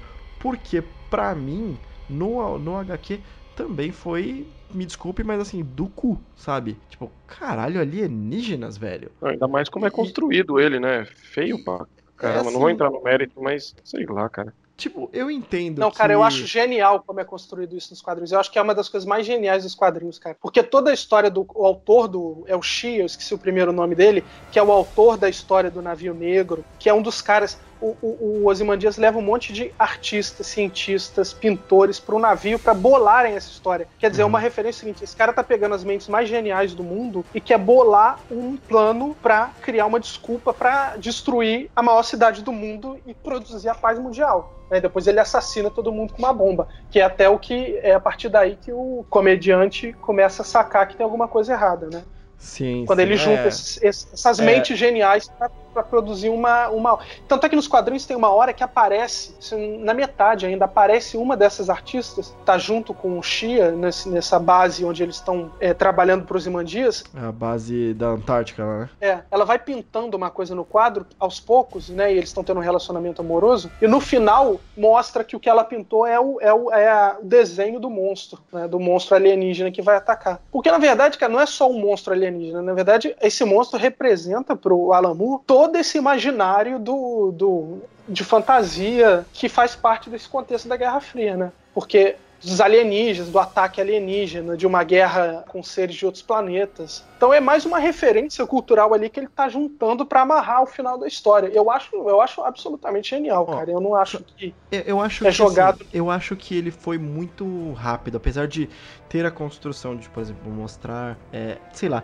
sabe aquela sensação de tava tudo ali só, só que eu que não vi? Essa uhum. sensação eu não tenho no Watchmen. Eu não acho que tava tudo ali e eu que não vi, porque eu, eu adoro essa sensação sensação. Quando você vê um filme tipo Amnesia, que tava tudo ali e no final você vê caralho, tava ali, eu que não vi. Sexto Sentido faz isso. E- Livro de Eli. E, e aí você tem o livro de Eli. E aí. É verdade, é muito legal isso. E aí você tem. No Watchmen, eu não consigo é, pensar, tava tudo ali. Eu É, mas não é, eu acho que eu acho que não é a intenção narrativa do Alan Moore. Ele É. quer te dar sig- signos, é, referências que no final você vai conseguir juntar, né? Sim. Ele não quer te explicar antes de forma escondida pra no final você, ah, tava ali, entendeu? Eu também acho super legal, mas não é a intenção narrativa dele. A intenção narra- narrativa dele é dar referências e você ficar, putz, o que que tá acontecendo? O que que esse, esse, esse garoto negro em Nova York lembra um quadrinho? Sei lá, eu acho que isso me. Eu acho que isso me afasta um pouco. É, porque eu fiquei nessa de por que, que tá vendo esse, por que, que tá vendo esse quadrinho, o que, que é essa história desse pirata e tudo mais. Mas eu me sinto meio. meio como assistindo Lost, sabe? Que tem um monte de mistério atrás de mistério atrás de mistério. E na real é tudo uma grande bomba de fumaça. De verdade, pode ser qualquer coisa que o cara vai resolver no final. E aquilo lá não era relevante de verdade. É, eu achei legal a parte do- do- dos quadrinhos, apesar de eu achar meio esdrúxulo, apesar também de ter as suas referências, agora que o PH falou, que eu não tinha nem visto por esse lado, interessante, então dá um up assim na- no, no final da HQ, mas eu prefiro a do filme, apesar de também ter discutido com o Renato, é, ele até tirou um pouco da minha desconfiança, mas ainda assim fico, como o Dr. Manhattan foi tão enganado assim. Obviamente que o Ozymandias utilizou aquele ta- Tachyons. Tachyons pra ele não É, ver o o Tachyon futuro é, a- dele. é a, é, Como é que chama o negócio do super-homem? Kryptonita. É a Kryptonita dele. Só que é com, com diferença que a única coisa que afeta ele é que ele fica meio confuso, não tira os poderes dele, e ele não consegue ver o próprio futuro, nem o passado, essas coisas. Ele fica É, não, a meio. parada dele, a parada dele é que ele confunde tudo porque ele não tem futuro e passado, ele vê tudo ao mesmo tempo o tempo todo. É, exatamente. Então, por isso que ele fica mega confuso. Não, o cara é tão desprendido, o cara é tão desprendido da humanidade, o cara, tipo, é tão assim. Tudo bem que ele vai de acordo com o que o governo mandar e tudo mais, mas não, não me. A não ser que eu não percebi, cara, mas assim, não me convenceu, assim, o porquê que ele tava fazendo aquilo. Em momento algum eu vi, eu vi alguém convencendo, ó, você tem que fazer isso por causa disso. O cara tava tendo, tão desprendido, ele largou a esposa, ele podia ter largado aquilo muito antes, sabe? Eu É. achava que ele fosse mais inteligente, ó, é, é, Eu acho que a referência meio que. É, a, Ficou meio a referência confuso, que confuso. a referência que o Alan Moore tá querendo passar é o seguinte: olha, esse mundo tá uma merda e Deus tá largando a humanidade, entendeu? Por isso É. é, que tá sendo esse monte de merda. Isso aqui, o Deus morreu. Porque o próprio fato dele não ter presente e passado é uma referência teológica, né? Porque Deus é eterno justamente porque ele não tem presente, nem passado, nem futuro, né? Porque É, eu consigo. E é isso. simplesmente ele não morreu. Em vários momentos, isso isso é apresentado, essa referência divina. Tem as mais óbvias, onde ele é chamado de Deus, né? Ah, ele é um Deus, ele é um Deus. Mas assim, tanto na arte, quando você vê, desde coisas bobas, como o final, quando ele anda em cima da água, sabe? Sim, Isso é uma referência clara. Tem uma coisa que eu não mencionei, é que esse filme ele tem 2 horas e 40, mas ele tem uma Director's Cut do Zack Snyder e depois tem uma Ultimate Cut, que eu não sei quem fez, mas tem a Ultimate Cut. E além de adicionar violência e sexo, né? Ele adiciona bastante referência divina, sabe? Sabe aquela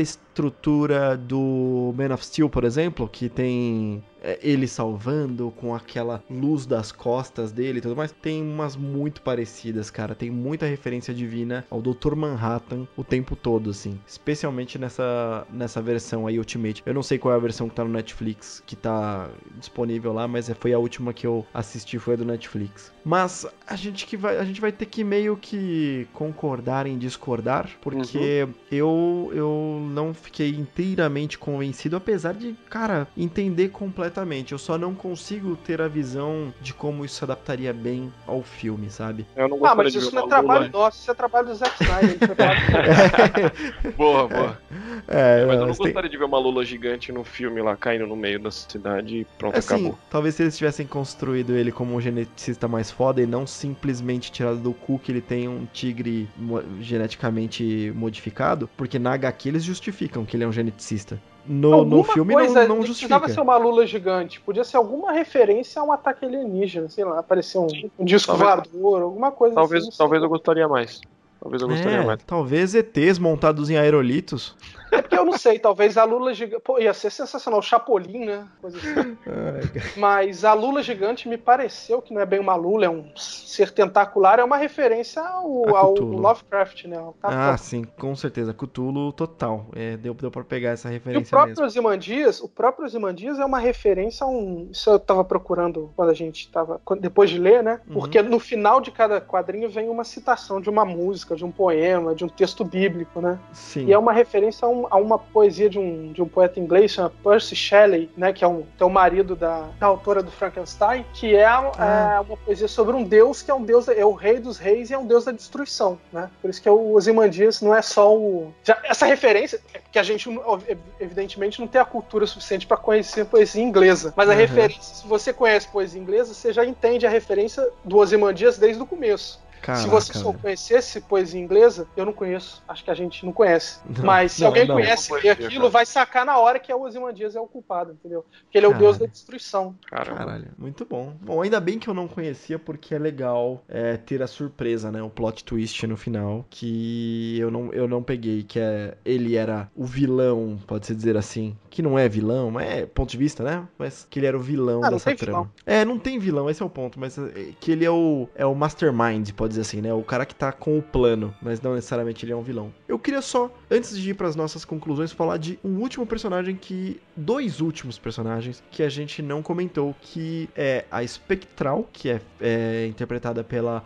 Melin Ackerman, e também o Coruja, que ambos são o 2, né? O Coruja 2 e a Spectral 2, é, que é interpretado pelo Patrick Wilson. E eles são bem diferentes no HQ, a personalidade dos dois também, né, cara? Sim. O Ela é insuportável no HQ, né? ela é, É. bem babaca no, no, no HQ, mas eu ia falar que quem é mais. A pessoa mais diferente é o Coruja, porque ele é muito assustado, ele é muito bobinho, ele é muito bunda mole na HQ, cara. Assim, tá certo, né? O, o Dr. Manhattan é extremamente intimidador. O cara pode te, né, fritar com pensamento. Ainda mais se tá pegando a mulher dele, né? É, cara. E aí também, né? Agora que eu tô parando pra pensar, cara, ele dá uma brochada no filme, né? Sim, né? né? Sim, claro que É a sim. primeira vez que eles vão. Ele tá Lógico. claramente intimidado, meu amigo. Talvez, talvez Ah, por claro. uns dois motivos que a gente comentou aqui. É um né? abisnaga do, do cara. E também pelo, pô, né, ele poder fritar o cara. Mas, cara, eu achei ele bem fraquinho no, no, no HQ. Eu gostei muito mais da postura dele no filme, que ele é mais confiante. Isso eu também mais- acho. Isso eu também gosto mais no filme. Eu já achei ele, talvez pelo estilo de luta e roupa, mais parecido com o Batman. Ah, do não, com certeza. E o outro lá. O outro é mais a personalidade mesmo do. do- Uhum. O Rorschach, você tá falando? Isso, isso, é. Ah, Mas sim, esse- é- esse- cara, Esse aí é mais pela roupa e pelo estilo de luta. Se você reparar o jeito que ele luta. E também o negócio da caverna e da, da nave dele sair. Luta durão, assim, né? É. Ele é a referência luta total, durão. porque ele é o milionário, tem a parte do dinheiro, tem os acessórios, os gadgets todo. A única parada, a única grande diferença é que a parte do detetive tá muito mais no Rorschach do que nele próprio. Exatamente. Mas ele é o Batman, cara. Eu bato. E, e a Spectral, ela, cara, ela é só uma porradeira, né? E na HQ, ela nem porradeira não é. Ela, porque não tem muita porrada na HQ. É bem diferente do filme, né? No filme eles têm muito mais cenas de ação. Ela só tá ali pra ser realmente a ligação de consciência do Dr. Manhattan, o conflito do Manhattan com a humanidade, né? E, e É. que também fazer a conexão entre ela e o comediante, de certa maneira. Cara, e, e tem umas paradas que acontecem que, assim, também estragando um plot twist, pra quem não assistiu, se você tá aqui está errado, ela é filha do comediante. E o comediante tentou estuprar a mãe dela, a espectral, a primeira espectral. É, né? Tem essa cena também. Então ela tem essa rusga, né, essa briga com o comediante antes mesmo de saber, porque ela só sabia da parte do, do estupro, né? Ela não sabia do, do, do- do- da parte de ser ah, de ser pai dela. Que não foi no estupro, que fique claro. É que não, Não, foi, Não, no foi estupro. depois, né? O que é mais Exatamente. pesado ainda. É, depois. então, a mãe dela. E é, é estranho, né, cara? Porque hoje em dia isso não passaria. O pessoal cairia matando em cima desse tipo de coisa, né? Mas essa história é de 86, 87, então passou. Passa. Mas, cara, aí tem uma parada que isso me lembra. E foi uma parada que me afastou muito. Eu adoro o Rorschach. Adoro, cara. Ele é muito foda, especialmente do filme. Mas quando foi pra HQ, cara, ele é tão babaca, mas tão otário otário com a Espectral no primeiro contato que eles têm, porque ele fala alguma coisa de que o comediante teve um lapso. Tipo, passando um pano pra ele, sabe? Uhum. Que. Ah, tipo, como se fosse normal você ter um lapso e estuprar uma mulher, assim, sabe? Sim. Na, na boinha. É. E, e, cara, isso me incomodou tanto, porque, cara, eu tava lá, né, adorando o Rorschach. Eu falo, caralho, Ele vai ter mais coisa dessa, dele né? aqui e tal. E ele me solta uma dessa. E você vê que isso é fruto de 86, 87 mesmo, né, cara? Porque Ah, é. já corrigiram isso no filme, apesar de. Assim, quando a gente comentou que. Quando eu comentei que o Zack Snyder usa como storyboard a parada, cara, ele usa as falas. As falas as estão falas. aqui. tá? É tudo me impressionou idêntico. pra caramba. É, é, é, o filme é, é com poucos detalhes assim, e o final, a mudança no final, ele é quase quadro a quadro uma reprodução do- dos quadrinhos. Com mais, com mais porradaria. Só. Com mais porradaria, Com mais com porradaria. uma outra coisa muda, por exemplo, quando o, o Dr. Manhattan é acusado de estar causando câncer nas pessoas que estão perto dele, aparece a primeira mulher dele no estúdio de televisão, né? Isso não Sim. tem nos quadrinhos. Isso não É, tem, isso é acusado ela pelos é caras. entrevistada, Ela é entrevistada antes, né? E tem uma Isso. coisa que é, eu achava Ele que seria, teria teleporta sido todo mundo pra fora do estúdio também na HQ, né? Uhum. Isso que eu ia falar, eu- teria sido tão legal. Ele, ele, ele é invadido pelos jornalistas que querem uma resposta dele e tudo mais. E ele fica, né, é, me deixe sozinho, me deixe sozinho, e tum, teleporta todo mundo pra fora. Isso só na HQ. No filme, ele se teleporta, Ele né? some, ele foge dali. E eu acho que é muito mais intimidador você teleportar todo mundo pra fora e continuar ao vivo na TV. É, foi as simplesmente câmeras, fugir. foi os câmeras, as máquinas, foram tudo pra fora, muito legal. É, e quem tava assistindo na TV viu ele ficar sozinho, viu ele teleportar todo mundo pra fora. Então você mostra o poder dele, é muito mais intimidador, sabe? Eu achei, tipo, você é tão fiel, por que, que essa parte não tá lá, sabe? Não é como se. É como se esses, sei lá, 10 segundos de a mais de tela fosse fazer uma diferença lá, orçamentária, alguma coisa assim, sabe? Muito grande, apesar do efeito especial. Mas. É, mas enfim, aí eu tava falando do, da, de como eu me, ah, me decepcionei com o Rorschach, com essa, com essa postura que ele teve com a Espectral. Também isso tem a ver com o fato de que ele não é um herói, né? Ele também é um filho da puta. Ah, ele é. Sim, ele não é o ele um- cara. Mas ele é um filho da puta honrado, né, cara? Ele é não o. sei, não é um honrado no sentido ser super-homem, assim. Não, Não. o super-homem é o escoteiro. Ele é o filho É. da puta estilo justiceiro, entendeu? Ele é o É. cara que desenha a linha moral dele entre bandidos merecem ser punidos, seja, é, de- seja com a morte ou seja com tortura, alguma coisa assim. Mas é estranho ver ele falar isso da Espectral primeira, que ela claramente era uma vítima ao estupro. Ela não merecia nada, ela não merecia o estupro. Então isso pra mim quebrou um pouco da moral dele, sabe? Porque é aquele cara, você adora ver o anti-herói, o cara que é fodão, o cara que aplica a justiça com as próprias mãos e tudo mais. É foda, é da hora ver um justiceiro, um HQ de justiceiro rolando, né? Um Wolverine da vida. Imagine se o Wolverine ou o Justiceiro soltam uma- algo parecido com esse. É, tipo, aí fica zoado, sabe? Eu dei uma brochada com ele. Eu li mais como essa forma, assim, cara. Ele também é também é um filho da puta. Ele tem o seu, sua filha da sua quantidade de filho da putagem também, a ponto de tolerar uma coisa dessa. É, Ele não Eu li faria, mais nesse sentido. É. ele não faria, mas ele não, não, não vê como algo errado, sabe? É, eu vim com a carga do filme, sabe? Porque eu vi o filme antes de ler HQ. Então eu vim com a carga do filme e eu acho que isso foi. Eu criei uma expectativa diferente pro cara, sabe? Talvez não tivesse me chocado tanto, porque esse universo é um universo cheio de pessoas babacas. Você vê desde o começo, sabe? O comediante é babaca e tudo mais. Então, talvez isso não tivesse me chocado tanto. Só iria ser mais um babaca no meio disso tudo. Mas eu por conta do filme, tinha uma expectativa bem diferente do, do Rorschach. E ele é muito mais damage, mais louco, mais psicótico no. Dodói. É, mais dodói no HQ, né, cara? Então. Fica bem diferente. Mas ah, eu preciso só trazer duas curiosidades que tá aqui jogado na pauta antes da gente chegar nas conclusões. Eu prometo que é só as duas últimas coisinhas. Foi que, é, obviamente, é da DC e a DC quer, né? é, tirar cada gota de leite da teta dessa vaca. É, eles lançaram um- uma linha chamada Before Watchmen e essa linha conta as histórias dos ah, Minutemen, né? E também, na verdade, acho que já tem do, do- do- da galera também mais nova, que é do Watchmen e tal, mas ele traz a, a história de cada um dos heróis. Então, com uma visão específica de cada um dos heróis. Então tem uma porrada, acho que são 30 aí, eu tô vendo aqui, são 37 edições. E aí tem lá uma de Minuteman, uma da Espectral, uma do Comediante, uma do Coruja e vai tendo as, as edições de cada um. É, eu não fui atrás disso porque, cara, eu tenho aquele negócio para mim que eu não quero ver isso para não estragar minha experiência. Lembra que eu falei de se manter original e não precisar ir atrás da outra? E não. Sim. Eu não quero ver porque eu acho que não é para mim o negócio. É, eu passei longe também porque não tem nada a ver com Alan Moore isso, né? Isso é uma coisa só da DC.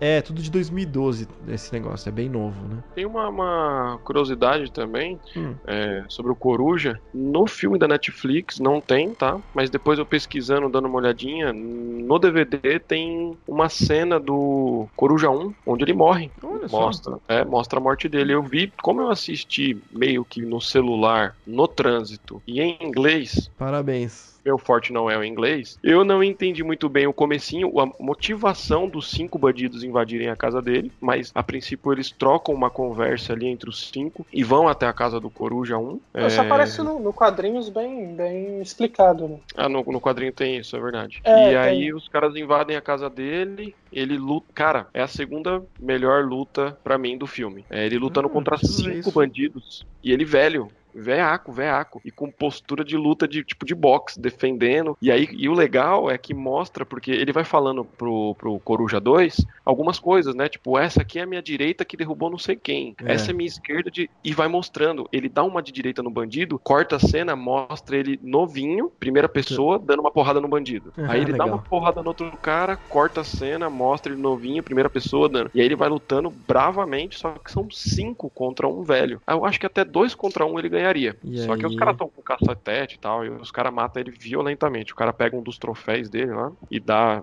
inúmeras vezes na cara, assim. Mas é legal, é a segunda, minha, minha segunda melhor cena. E aproveitando, eu sei que já te atrapalhei aí, mas a minha, minha, minha primeira, a minha melhor luta, a que eu gosto mais do filme, por incrível que pareça, é a luta final. Do Coruja. Sério? Sério, sério, pelo- pelos movimentos, cara. Foram os movimentos rápidos, é, em conjunto, e aquele cara luta. Minto, já vou parar por aqui. A melhor luta é contra o comediante. É a primeira. Tá bom, tá bom, É tá a bom. Aquela, aquela é E- boa. né? E pra, pra finalizar, o universo de Watchmen foi fundido na DC agora em Foi 2016. fudido. Foi fudido que eles criaram ah, o DC Rebirth. Foi um. Assim, eles fizeram lá em 2012, talvez 2013, os Novos 52, onde zerava todos os números e tudo mais. E a DC como ela é merdeira do jeito que ela é, ela resolveu fazer outro reboot logo na sequência. Então, em 2016, o Doutor Manhattan ele renova, ele zera o universo e começa todas as histórias. E é a entrada do Watchmen, do universo Watchmen, junto com o universo DC. Ah, então aparece ele assim, de, de cantinho, recriando. Tem uma HQ clássica que tem metade o Batman, metade o Flash, assim, segurando aquele, aquele pin do Smile com o sanguinho, sabe? Ah, mostrando. Então já tem bastante história aí onde teve é, a participação do universo do Watchmen. 15 million people killed by Dr. Manhattan himself. The world's punishment for flirting with World War III. John wouldn't do that. In fact no one outside this room ever has to know. The energy breakthrough I was working on just came to fruition. All these years, John was helping me replicate his power, unaware of how I planned to use it. You see, the comedian was right. Humanity's savage nature will inevitably lead to global annihilation. So in order to save this planet, I had to trick it. With the greatest practical joke in human history. Killing millions. To save billions. A necessary crime. You know we can't let you do that. Do that, Rorschach? I'm not a comic book villain. Do you seriously think I'd explain my masterstroke to you if there were even the slightest possibility you could affect the outcome? I triggered it 35 minutes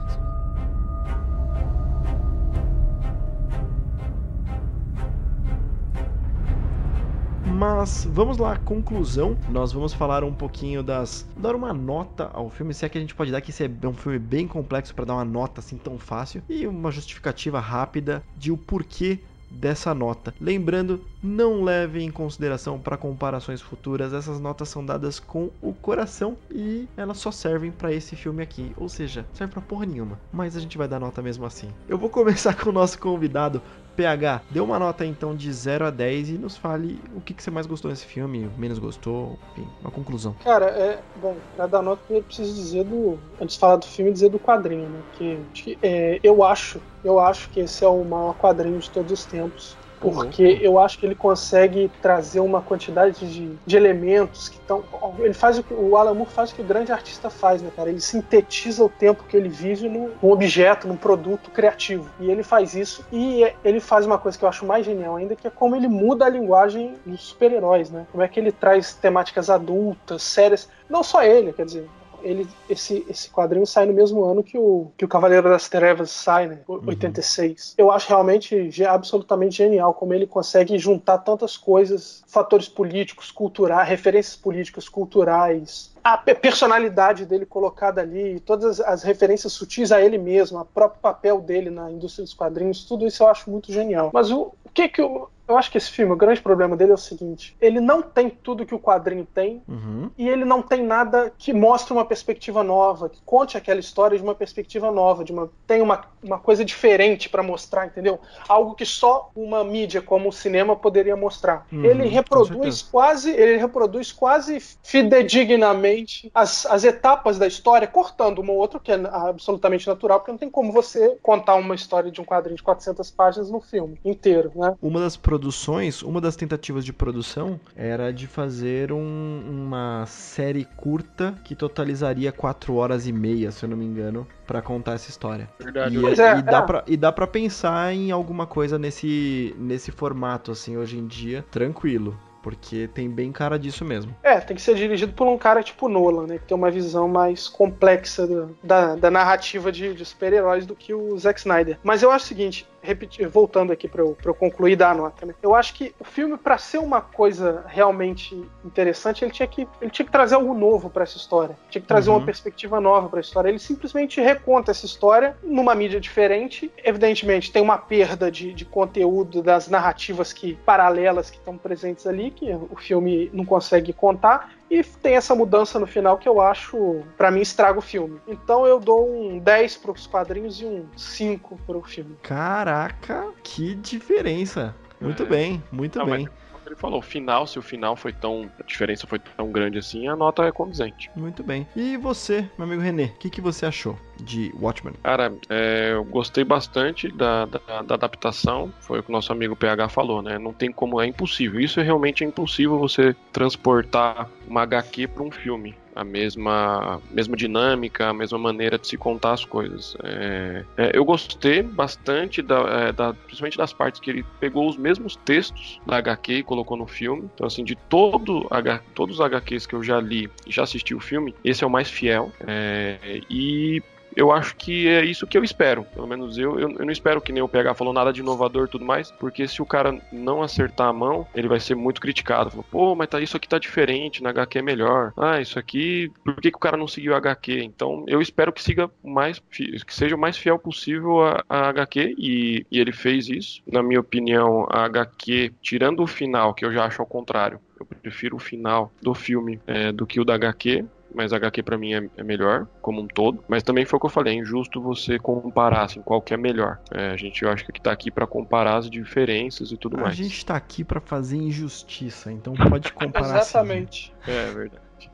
É, eu, eu gostei, é, é o estilo de filme que eu gosto muito. É, eu gosto de filme de super-herói, mas tô tão acostumado a assistir filme de super-herói que às vezes eu gosto de filme de super-herói diferente. Pra mim é um, super- é um filme de super-herói diferente, totalmente diferente. Foge é, de, de- de qualquer tipo de filme de super-herói que os caras realmente têm poderes, que nem o que a gente fez recentemente do Kick-Ass. Então eu acho interessante ver uma ter uma visão diferente assim de uns caras que não têm poderes Uhum. e saem na porrada mesmo e, e meio badass assim. né? Eu gosto pra caramba. É, É, tem uma coisa, é um filme divertido, né? Não é um filme ruim. Do ponto Não. de vista. do- se você isolar ele, a minha nota, a minha nota é dada em perspectiva com a, com a história em Ok. quadrinhos, né? Uhum. Mas se vocês olhar o filme, ele é um filme divertido. Ele não é um filme chato, modorrento. É, sei tem- lá, ele não é um esquadrão suicida. Tem, um- tem um ritmo muito bom, é, apesar do, do tamanho dele, né? 2 horas e 40. É, né? não, Então, não é um filme assim, sei lá, um esquadrão suicida que você, depois de uma hora e meia de filme, você quer se matar dentro do cinema, dar um tiro na cabeça, bater a cabeça na parede até morrer. Não é isso. PH sendo PH. É um filme muito divertido. E de todos os filmes de, de união, assim, de super-heróis, podemos se dizer, não que esses todos estejam unidos, mas tem vários super-heróis e tudo mais. Pra mim é o melhor, mas vence, é o estilo que eu gosto. É, se Vingadores fosse dessa maneira, eu ia gostar muito mais. e pra mim é nota 9. O René e suas hipérboles, né, cara? tá, tá virando um padrão. Todo filme pro René é o melhor filme que existe. E tudo seria bom se fosse igual esse filme, cara. A gente tem três casts, por enquanto. E ele Sim, falou sim. isso nos três. É porque só estamos fazendo filme antigo. Espera chegar os, no- os novos que a nota baixa. Ai, caraca, beleza. É, Muito eu bem. dei cinco, mas eu sou, eu sou rígido com o negócio de nota. Eu não dou nota alta à toa, não. Porque eu acho que Muito pra bom. dar nota alta tem que ser. é, Tem que ter. O negócio tem que ser pesado.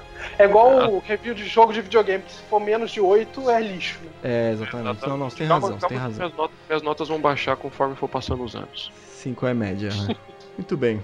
E aí, Renatão, agora eu quero saber a sua, rapaz. Qual que é a sua É, nota? bom, eu, é, eu conheci o filme antes do HQ. Eu acho que se eu tivesse ah, lido o HQ primeiro, talvez eu tivesse uma visão um pouco diferente sobre o filme. Talvez o, o final tivesse me pegado mais e tudo mais. Sobre o final, eu acho que eu, eu não curto muito. é, quando eu falei que eu não curto muito o final do HQ, talvez eu tenha me expressado mal. É, eu quis dizer que eu não curto muito o, H- o final do HQ para o filme. No HQ, eu acho que é aceitável, apesar de eu, de eu esperar que fosse um pouquinho melhor é, construído. Então, como eu falei, eu tenho um problema com a construção, esse negócio de tirar do nada e não sentir que, que eu tinha os elementos ali para chegar àquela conclusão. Eu também entendo aquele, aquele ponto que o, que o PH colocou, que talvez essa não seja a intenção mesmo, né? Mas. Então, eu acho que o final do filme é um final bem legal lá para o filme. Eu adorei a HQ. Assim, é, eu tive uma experiência bem diferente com a HQ, porque eu sempre fui, sempre fiquei naquela de, putz, um dia eu preciso ler Watchmen, um dia eu preciso ler Watchmen, e esse cast foi excelente para eu poder conhecer. E também acho que foi o primeiro quadrinho, mas desses maiores, que eu li inteiramente em inglês. Eu comprei ele faz tanto tempo que não existia a, a versão em português. É, hoje em dia já tem, então, para comprar facinho aí, enfim, Saraiva, Submarino, Amazon, tudo mais. Mas eu li ele em inglês e foi uma experiência bem legal, assim, sabe? Bem, bem diferente. Talvez tenha perdido uma ou outra nuance, mas eu achei uma experiência muito diferente. A história, cara, maravilhosa, é muito diferente do que se espera realmente em um quadrinho que tem temática de super-heróis, porque eu já vi histórias impressionantes em quadrinhos que não tem temática de super-heróis, por exemplo, Maus sabe? Maus é um quadrinho sobre o Holocausto, extremamente pesado, extremamente interessante, mas não tem um super-herói. Então é legal ver essa diferença. Normalmente os, os entendidos, né, apontam que o Mouse, que é do. Bom, aí não vou lembrar o nome agora do autor. O Cavaleiro das Trevas do Frank Miller e o Watchmen do Alan Moore são os três. As três HQs que mudam a linguagem dos quadrinhos nos anos 80. É que inaugura Sim. uma nova era dos quadrinhos. Sim, é. é- é- cara, eu, eu fiz a Mouse é do comparação. Art Spe- Spiegelman. Art Spiegelman. Eu fiz a comparação com o Mouse porque eu acho que ele tem o mesmo tom pessimista, mostrando a parte horrível da humanidade. E eu, eu não vou falar que é uma obra fácil de ser feita, porque Mouse é revolucionário e é, é maravilhoso, mas que fazer essa mesma temática em cima de super-heróis é uma coisa muito diferente. Sabe? Foi uma coisa muito distinta. Então eu adorei a HQ. A minha nota, já que a gente dividiu, eu resolvi dividir a minha nota aqui também. A minha nota para HQ é 9. Eu acho que ela é excelente. E o filme eu dou um 7 para ele. Também é uma excelente nota. Eu partilho da visão do, do PH, que é 5 para passar, sabe? 5 já vale assistir. E 7 é uma boa nota. Eu não dou uma nota maior para ela, porque é, apesar de eu gostar muito do esquema do storyboard e achar que ele ainda funciona até essa época da carreira do Snyder, algumas adaptações seriam melhores, assim, sabe?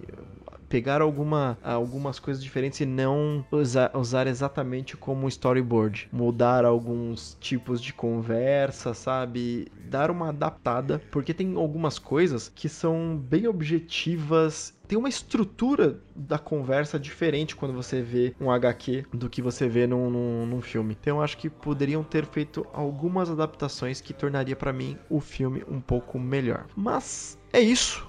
Esse foi o nosso cast de Watchmen.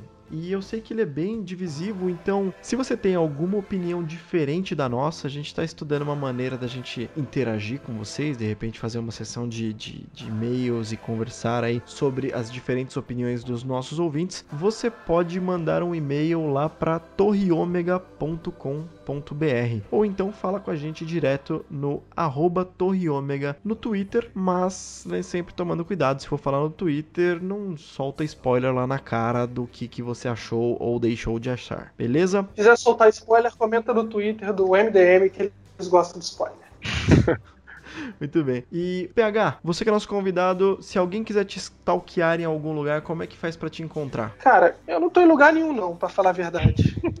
Eu não, é o, não uso Twitter, é um, não uso. É um rock, não, tem, tem um lugar. Se quiser me encontrar, você contribui para os Super Amigos no Patreon e vai para o grupo dos Super Amigos, que é o melhor lugar da internet brasileira, da, das redes sociais, o tudo Jabá. que existe. Ali é o melhor lugar. Então você vai pro grupo dos Super Amigos, que eu tô lá todo dia, tendo discussões, sendo agredido pelas pessoas por ter, por ter opiniões pouco populares, dizendo que eu não entendi o filme, que eu não entendi não, o HQ. Não, não, não, não, não, então, não, é não, não, não, não sendo agredido e agredindo, né? Não vou me entregar, né, cara? Entendi, não, sabe uma brinca... é brincadeira porque eles lá eles dizem. É porque o Renan não sabe, ele vai achar que é, que é sério. Mas é porque eles lá eles, eles têm mania de dizer que eu, quando eu critico algo que eu não entendi. Então, é isso, é uma brincadeira lá. É isso mesmo. É, muito obrigado, então, PH, por ter participado aqui no nosso cast. Muito obrigado, Renê, por estar Valeu. sempre aqui ao meu lado fazendo o HeroCast. E nos vemos em breve em um próximo HeroCast. É isso tchau, aí, tamo junto. Um abraço.